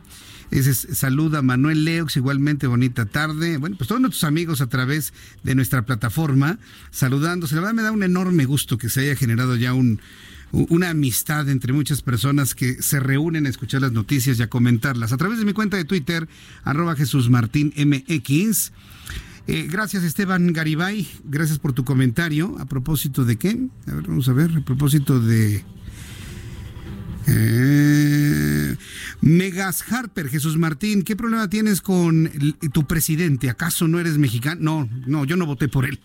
Mega Harper. Soy muy mexicano, muy, muy mexicano, pero yo no voté por Andrés Manuel López Obrador. Así o más claro, Megas Harper. Hugo Zamudio, muchas gracias por tus comentarios, mi querido Hugo. Chiquilín. Jesús Martín, falta de valor civil para ir a la conferencia mañanera por no decir otra cosa. No, no, no. Es, un asunto que ya lo irá viendo con el tiempo, no se preocupe, no, espero que todo el mundo comprenda mi posición. Gabriel, hablando de contubernios, nuevamente falla la seguridad, cero responsabilidad. Vamos a revisar qué pasó con la alerta sísmica. Siguen las preguntas sobre qué es lo que ocurrió. Eh, dice Adriana Millán, yo sugiero, Jesús Martín, que todo el mundo debería de dejar de asistir pues yo, tan, yo soy de la idea de que tenemos que empezar a normar criterio en ese sentido. Steven Jesús Martín, ¿qué pasó con lo del tren Maya? ¿Sí o no está suspendido? No, no está suspendido, ¿eh? No hay suspensión. El tren Maya va, el tren Maya va, ¿eh? Y, el proyecto está perfectamente bien, ¿eh? Ahí sí no hay... Fíjese que me, me sorprende mucho esto de la suspensión, pero no hay tal, ¿eh? Voy a buscar en su momento a Rogelio Jiménez Pons, a ver si podemos platicar mañana, ¿no? Para que nos platique, nos refresque cómo va todo el tema del, del tren Maya, que mire, de todos los planes que ha presentado López Obrador, ese es el que a mí en lo personal, y sabe que se lo he dicho, a mí en lo personal me gusta. Sí, está, está, está bien, sí, está bien. No nos va a sacar y no va a ser el emblemático de todo el mundo. Pero vaya, finalmente va a ser un tren que va a tener eh, un posicionamiento o buscará tener un posicionamiento como por ejemplo el Chepe en el norte del país. Este va a ser un tren turístico que tendrá otras vocaciones también, pero va a ser un tren turístico emblemático que busca traer más turismo a la península de Yucatán. Por eso me gusta. Finalmente, Francisco Pérez, Donald Trump dijo, sí, que significa literalmente pesadilla, nightmare, cuando se refirió al Tratado de Libre Comercio. Sí, se ha referido a eso, de mil formas el presidente de los Estados Unidos. Vamos a los mensajes, regreso enseguida, 7 con 25. Voy a los mensajes, le invito para que me siga escribiendo a través de mi cuenta de Twitter, arroba Jesús Martín.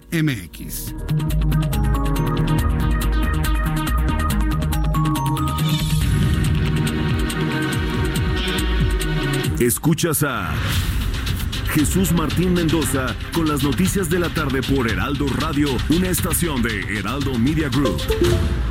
Heraldo Radio.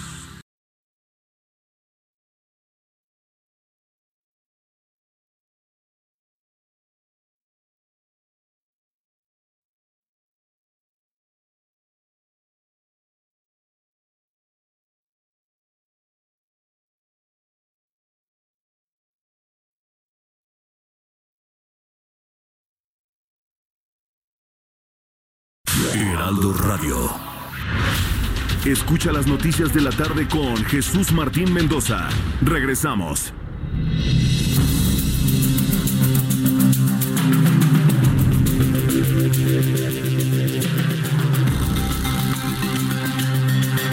Son las siete y media, las 19 horas con 30 minutos, hora del centro de la República Mexicana. Hoy aquí en el estudio del Heraldo Radio, Mariano Riva Palacio con su código salud, su código salud, me da mucho gusto saludarte, Aquí estamos, querido Jesús Martín, ¿cómo estás? Muy buenas noches, amigos del Heraldo Radio. Seguramente has escuchado o nuestros radioescuchas han escuchado sobre el trastorno por déficit de atención, el TDA. Bueno, que se caracteriza por la dificultad para poner atención en las cosas, manifestar hiperactividad descontrolada, incluso la mayoría de los niños que lo manifiestan, impulsividad.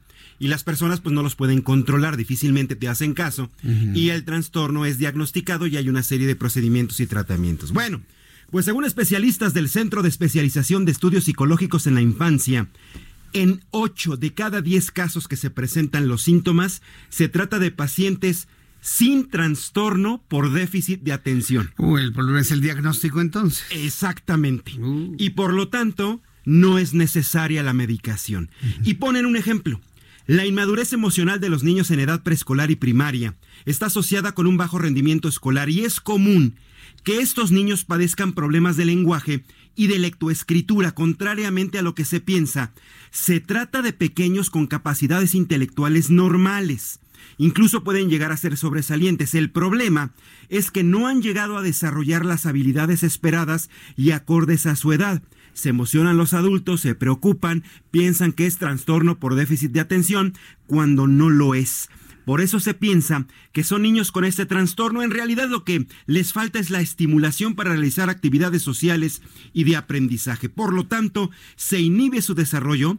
Esto lo explicó la doctora Claudia Sotelo Arias. Ella es directora del CEPI. Significa que los niños Jesús Martín sufren desatención por parte de los adultos.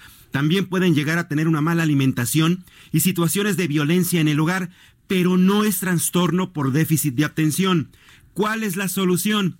Como tú lo indicas, diagnóstico oportuno y certero y una terapia de juego. De esta manera identificar a los que sí presentan esta condición. Los niños pueden solo tener inmadurez psicológica. Cuando se confunde con trastorno por déficit de atención, seguramente lo que tiene el niño es inmadurez psicológica, no es un trastorno. Y la inmadurez psicológica se va corrigiendo con los juegos, con el tratamiento, la atención de los papás, el que, bueno, se les ponga atención, por ejemplo, que socialicen más y que no se espere más de lo que su edad indica. ¿Qué es lo que pasa en la actualidad, me entiendes? Con tanto acelere, la vida acelerada, las redes sociales, la prontitud de las cosas o el reflejo de los padres piensan que los niños a determinada edad tienen que ya saber tres, cuatro, cinco idiomas, tienen que ser eh, buenísimos para tres, cuatro, cinco deportes y como el niño no tiene ese rendimiento y no te lo da, pues manifiesta esta inmadurez psicológica que es la que se confunde con el trastorno por déficit de atención. Bien interesante el tema, ¿no? interesante y muestra la, injusticia y la presión de los padres que están buscando de alguna manera lo que ellos no lograron, que lo logren los hijos. Digo, está bien que busquemos a lo mejor la excelencia en los hijos y que sean muy buenos en lo que hacen y todo, pero no podemos como reflejarnos nosotros como adultos en ellos. Finalmente son seres independientes y tienen otras cualidades, tienen otros defectos y tienen otros talentos que nosotros no tenemos. Estudios realizados por el CEPI Jesús Martín comprueban que el 82% de los niños con estas características tienen inmadurez psicológica, lo que te decía. Inmadurez psicológica le llaman los especialistas. Mientras que el 18% restante manifiesta inmadurez intelectual. Ahí es donde entra el trastorno por déficit de atención, el trastorno por déficit de atención más hiperactividad, daños neurológicos, entre otras patologías. O sea, uno piensa que nuestros hijos son hiperactivos y a lo mejor tienen el trastorno cuando en realidad, pues sí, son latosos, suben, bajan, corren, a lo mejor no te pelan, pero lo que tienen es una inmadurez psicológica. Es el término que ahora están poniendo los psicólogos infantiles a identificar a quien tiene trastorno de quien no lo tiene. Ah, mira, madurez psicológica. Y ahí podría estar, por ejemplo, el, hay muchos niños que tienen problema para eh, aceptar la frustración o controlar la frustración. Ese es otro punto bien importante. Sí, porque hay, quienes se, desesperan y, se exigen demasiado y ni siquiera los padres los, los obligan. los mismos niños. Los mismos niños se obligan. Se obligan. Entran en unas competencias impresionantes dentro del ámbito escolar y no tienen tolerancia a la frustración. Exactamente, y es parte exacta. Imagínate si ese niño, además de esa presión que se imprime él mismo, la presión que le imprime el adulto, el maestro, por ejemplo, en el salón de clases y sus propios padres. Imagínate la presión que tiene para empezar a decir es que tengo que responder así, tengo que responder asado, tengo que eh, demostrarle a mis padres que puedo hacer esto cuando en realidad ni siquiera puede hacer esa actividad, solamente es porque los adultos se lo están pidiendo. Entonces es bien importante que cuando tengan estas manifestaciones de hiperactividad y que andan muy inquietos y que no te hacen caso, los lleven con un psicólogo infantil, le haga una serie de estudios, le haga una serie de, digamos, de análisis incluso ellos recomiendan mucho los juegos, ellos tienen sus propios tratamientos y con esto poder diagnosticar inmadurez psicológica o el trastorno por déficit de atención, que son completamente distintos. mira, qué interesante. Ojalá podamos seguir hablando sobre esto en tus siguientes colaboraciones de Código Salud aquí en el Heraldo Radio. Mi querido Mariano Riva Palacio. Eh, vas a estar colaborando aquí con nuestro programa durante los siguientes días. ¿Dónde te ubicamos? ¿Dónde te vemos? ¿Cómo, cómo te encuentras? Pues ahorita estamos a través de la señal del Heraldo Televisión. Estamos de lunes a viernes a las 11 de la mañana. Muy bien. Canal 151 de Easy, canal 161 de Sky. También estamos por Periscope de Twitter y estamos por la plataforma digital, el portal del Heraldo Media Group. Código Salud, 11 de la mañana. Perfecto, ahí te estaremos viendo. Mariano, muchas gracias. Gracias, Jesús. Muy buenas noches. Mariano Riva Palacio, con su Código Salud aquí en el Heraldo Radio, todos los miércoles. Vamos con nuestro compañero Gerardo Galicia, se encuentra en la preparatoria número 9, muy pendiente del avance de la situación y este enfrentamiento de alumnos desesperados que quieren ya recuperar su plantel. Adelante, Gerardo. Así es, Jesús Martín, y por lo pronto ya han reiterado estos jovencitos que mantienen tomada la prepa número 9 que no la van a entregar. De hecho, el diálogo se va a tratar de continuar para el próximo lunes. Mientras tanto, a partir de este momento queda todavía en manos de estos jóvenes paristas que están eh, denunciando acoso por parte de algunos profesores justo en este plantel. Esto se realizó hace algunos minutos, Jesús Martín, tuvimos, eh, pudimos charlar con estas jovencitas, sobre todo que están encapuchadas y denunciando esta serie de acoso por parte de algunos profesores. Hasta este punto también se dan cita algunos representantes de la máxima casa de estudios. Ellos tratan de charlar con estos jovencitos. Es el área de prevención y atención y seguridad universitaria quienes están tratando de llevar el diálogo con los inconformes y sobre todo con los jóvenes que sí quieren regresar a clases. Son muchísimos, pero ya poco a poco comienzan a retirarse al escuchar la postura de estas ah, personas, estos jóvenes que mantienen tomada la prepa, que no se va a entregar. Estos jóvenes eh, están planteando que para el próximo una nueva mesa de diálogo para eh, ver si las ofertas que da la máxima casa de estudios eh, son favorables a su pliego petitorio. Entre estos eh, pliegos petitorios, Jesús Martín, o entre las peticiones que hacen estos jóvenes, es que no haya represalias y que este documento venga firmado por representantes de la Universidad Nacional Autónoma de México. Y finalizamos con reporte importante en la zona sur. Nuestra base de reporte urbano nos está informando de un asalto a una joyería. Esto ocurre en la avenida José Martí, llegando a la avenida Revolución, justo en la zona de Tacubaya, y en ese punto van a encontrarse nuestros amigos del auditorio con bastante movilización policíaca, un atraco más a una joyería y dos delincuentes han logrado escapar. Por lo pronto, el reporte. Vaya tarde, Gerardo. Gracias por la información. Hasta luego. Hasta luego, que te vaya muy bien. ¿Qué, situación tan, tan eh, difícil la que se está viviendo ahí en la prepa número 9 y los asaltos a la orden. Hay que cuidarnos mucho, hay que cuidarnos mucho, mucho, mucho, por favor. Vamos con mi compañero Alan Rodríguez. Adelante, Alan, ¿tú dónde te encuentras?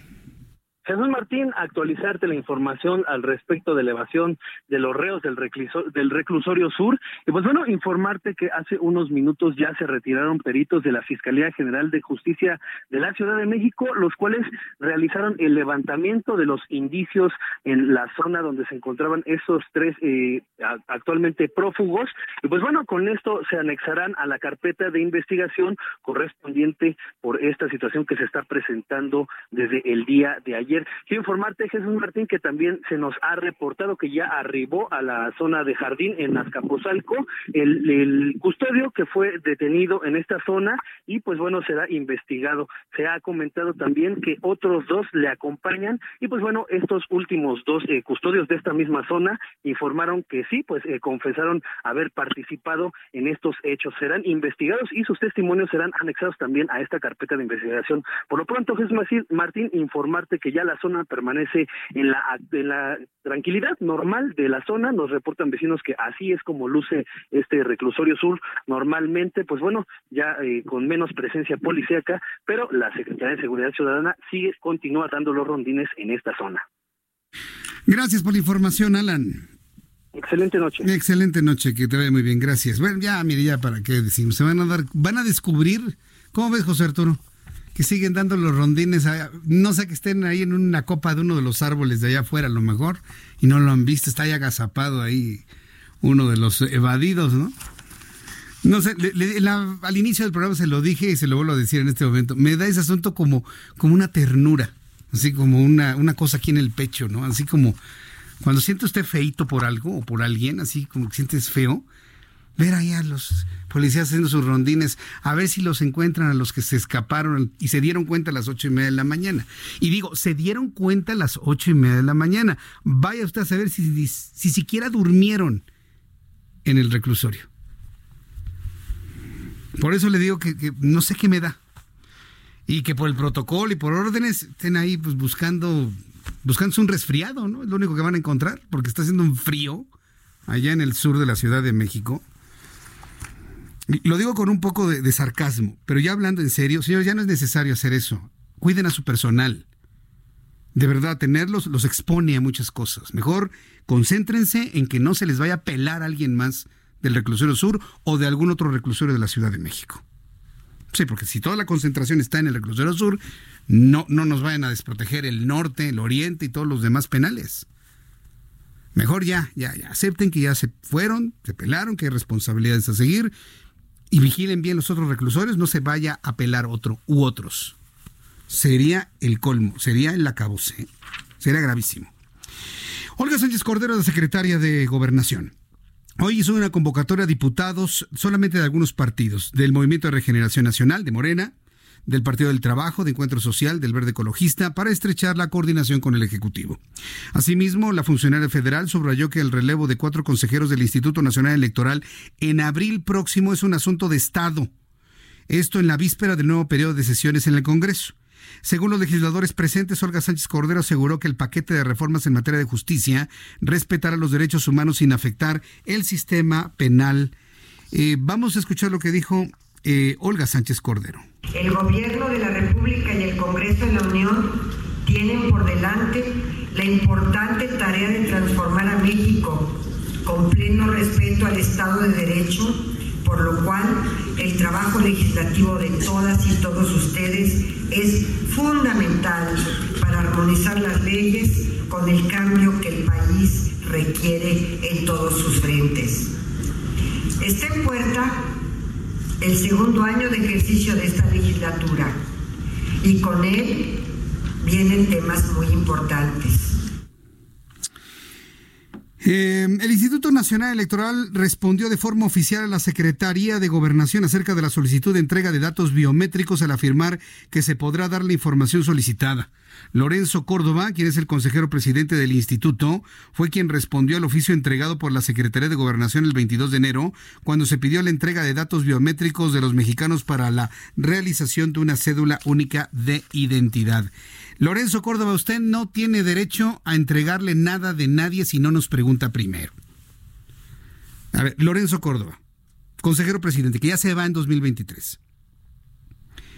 Usted no tiene el derecho de entregarle nada a nadie si no le consulta primero a los 90 millones de personas que tenemos en el INE, nuestra huella dactilar y nuestros datos biométricos. Ustedes no son propietarios de nuestra información. No lo son. Entonces, bajo ninguna circunstancia, ustedes están autorizados en entregar nuestra información. Ni el INE, ni los bancos, ni las empresas que tengan datos biométricos de uno, sin consultar, pueden entregar nada más porque lo, lo, pide el presidente. Será quien sea, pero son nuestros datos personales. Y aquí yo sí le quiero decir a usted que me escucha, tenemos usted y yo que defender nuestro derecho a nuestra información personal. Hoy tenemos un grave problema de robo de identidad se generan muchos delitos con el robo de la identidad y no vamos a permitir que nuestros datos anden brincando de lugar a lugar por las necesidades políticas de unos o de otros. Sí decirle a Lorenzo Córdoba, consejero presidente, sí, que le choca cada vez que le digo cosas a través de este u otro micrófono que tuve anteriormente, sé que le choca, pero se lo tengo que decir, usted no puede ofrecer nada de nadie, porque usted no es el dueño ni los consejeros de la información biométrica de 90 millones de mexicanos que estamos en, el, en la lista nominal.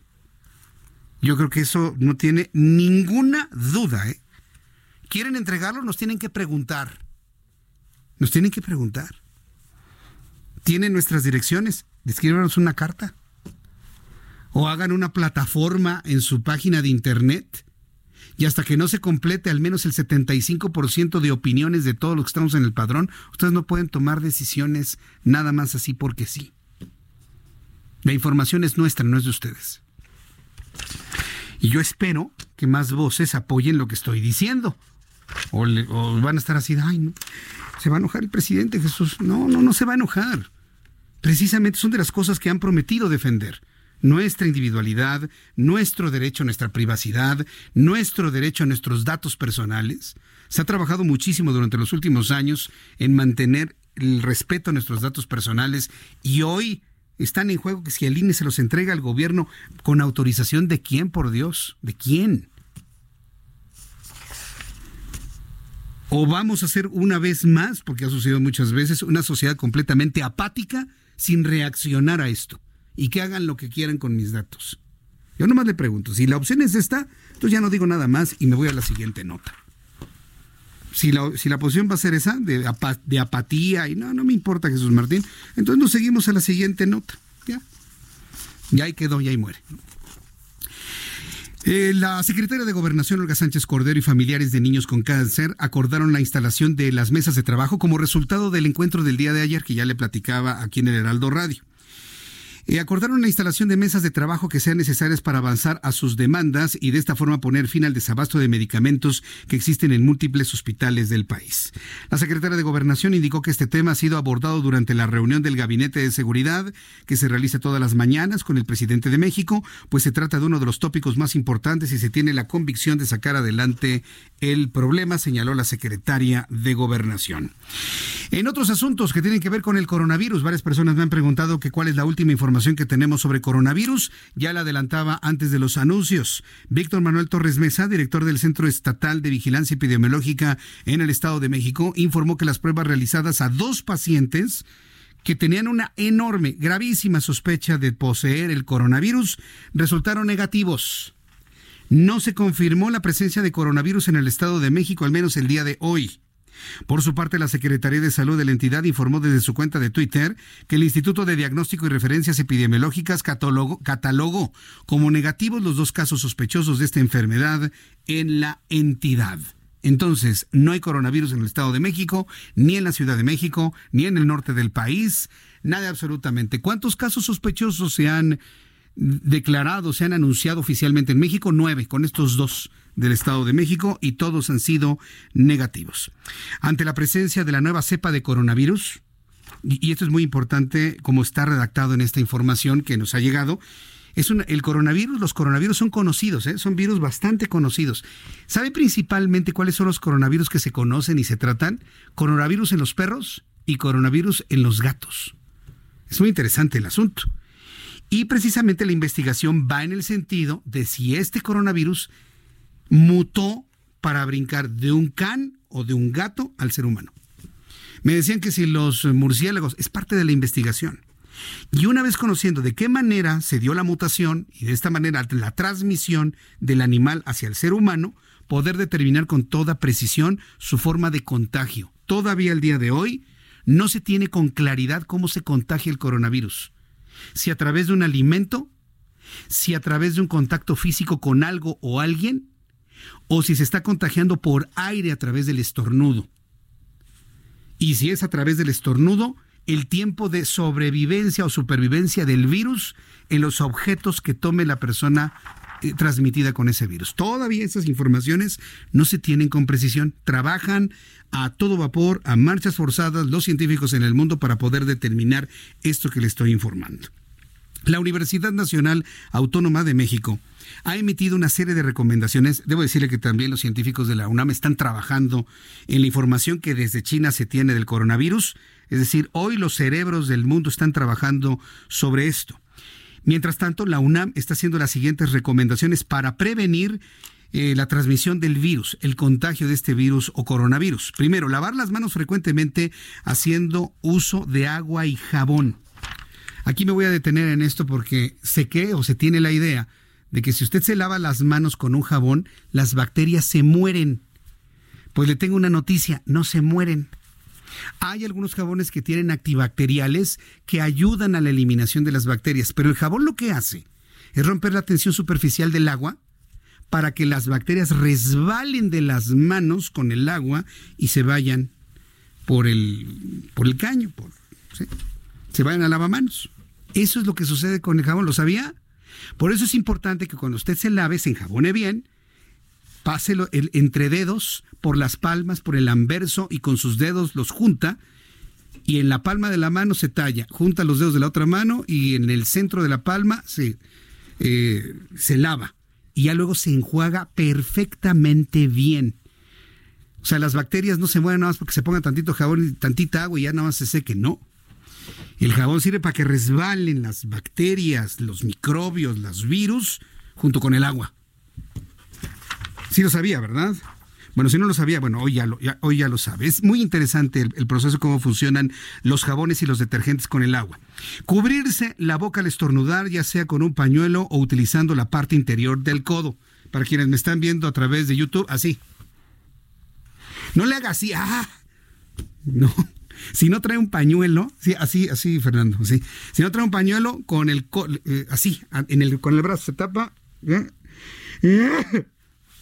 y ya estornudó ya no pasa nada. ¿De qué se trata? Gracias. ¿De qué se trata? De que todo lo que le salga por su nariz, por su boca en los estornudos, no lo tenga en la mano. No utilizar el teléfono celular de otra persona. ¿Sabía que un teléfono celular está más contaminado de bacterias que el retrete del baño de su oficina? Para que le dé horror.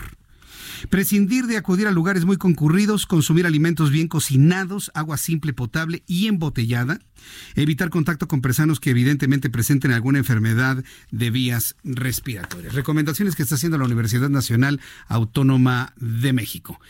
¿Cuánto dura el internacional? ¿Cuánto dura el internacional? 1.20. Déjame escuchar que en lo internacional que nos preparó Abraham Arreola y vamos a la información deportiva. Muchas gracias. Y continuamos. Esto es un día como hoy en el mundo, así en todo el mundo, en todo el mundo. ¿Qué pasó?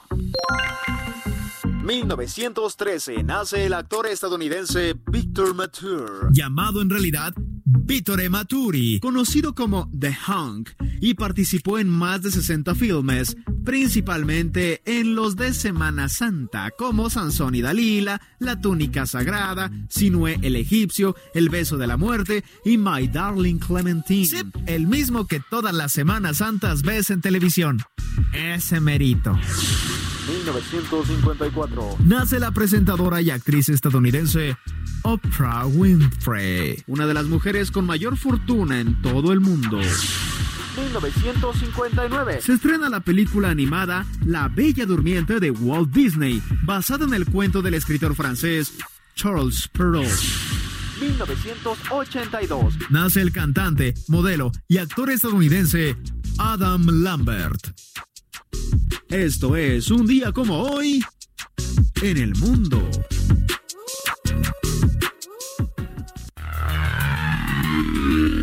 Muchas gracias, Abraham Arreola.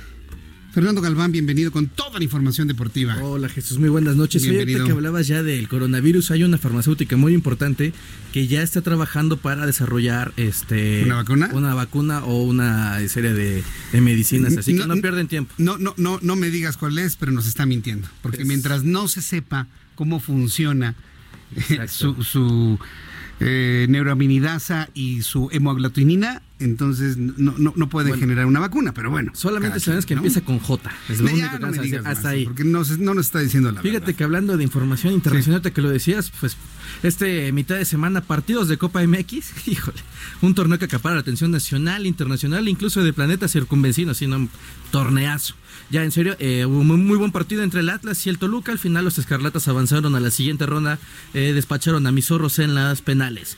Pachuca eliminó al Mérida y las Chivas. Dios santo, las Chivas Galácticas esas que prometen títulos no pudieron con los Dorados y para atrás. Ahora se juega el duelo en esos momentos entre Pumas y Santos, que de momento se mantiene en empate a uno. Buenas noticias, Jesús Martín, para México y sobre todo para la afición del fútbol americano. Y es que la NFL confirmó partidos en el país correspondientes a la temporada regular en los siguientes dos años en el Estadio Azteca y bueno, para este año ya está confirmado y ya se sabe el duelo que será entre los Delfines de Miami y los Patriotas de Nueva Inglaterra y el calendario, bueno, se dará a conocer posteriormente. Y para hoy partidos de, semifinal a quien le gusta el tenis. Ronda de semifinal en el Abierto de Australia en el femenil. Juegan nada más y nada menos que Ashley Bertie contra Sofía Kenin. Y por la otra llave juegan Simón Alep, que es una gran tenista, enfrenta a la española Garbiñe Muguruza. Entonces, ¿cómo? Garbine Garbiñe, Muguruza. Muguruza, Muguruza. Bueno. Entonces, eso es lo que el momento hay en la información deportiva. No hay mucho, pero siempre hay. Gracias, Fernando Galván. Muy buenas noches. Muy buenas noches. Así hemos llegado al final de nuestro programa del día de hoy, pero las noticias continúan. Brenda Peña y Manuel Zamacón a continuación en el 98.5 de FM y en el 540 de amplitud modulada. Yo soy Jesús Martín Mendoza. Por su atención, gracias. Que tenga usted muy buenas noches y lo espero mañana, 2 de la tarde, Heraldo Televisión, 6 de la tarde, Heraldo Radio por su atención. Gracias. Hasta mañana.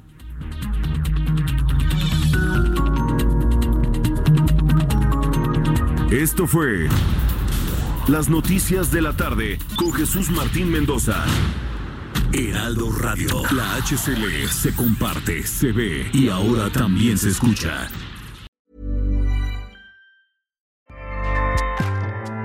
ACAST powers the world's best podcasts. Here's a show that we recommend.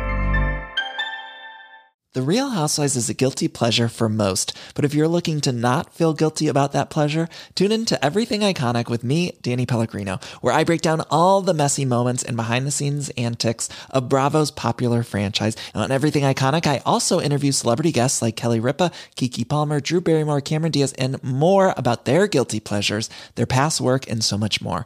So if you're pop culture obsessed and find yourself watching way too much reality TV like me, tune in to Everything Iconic with Danny Pellegrino wherever you listen to podcasts.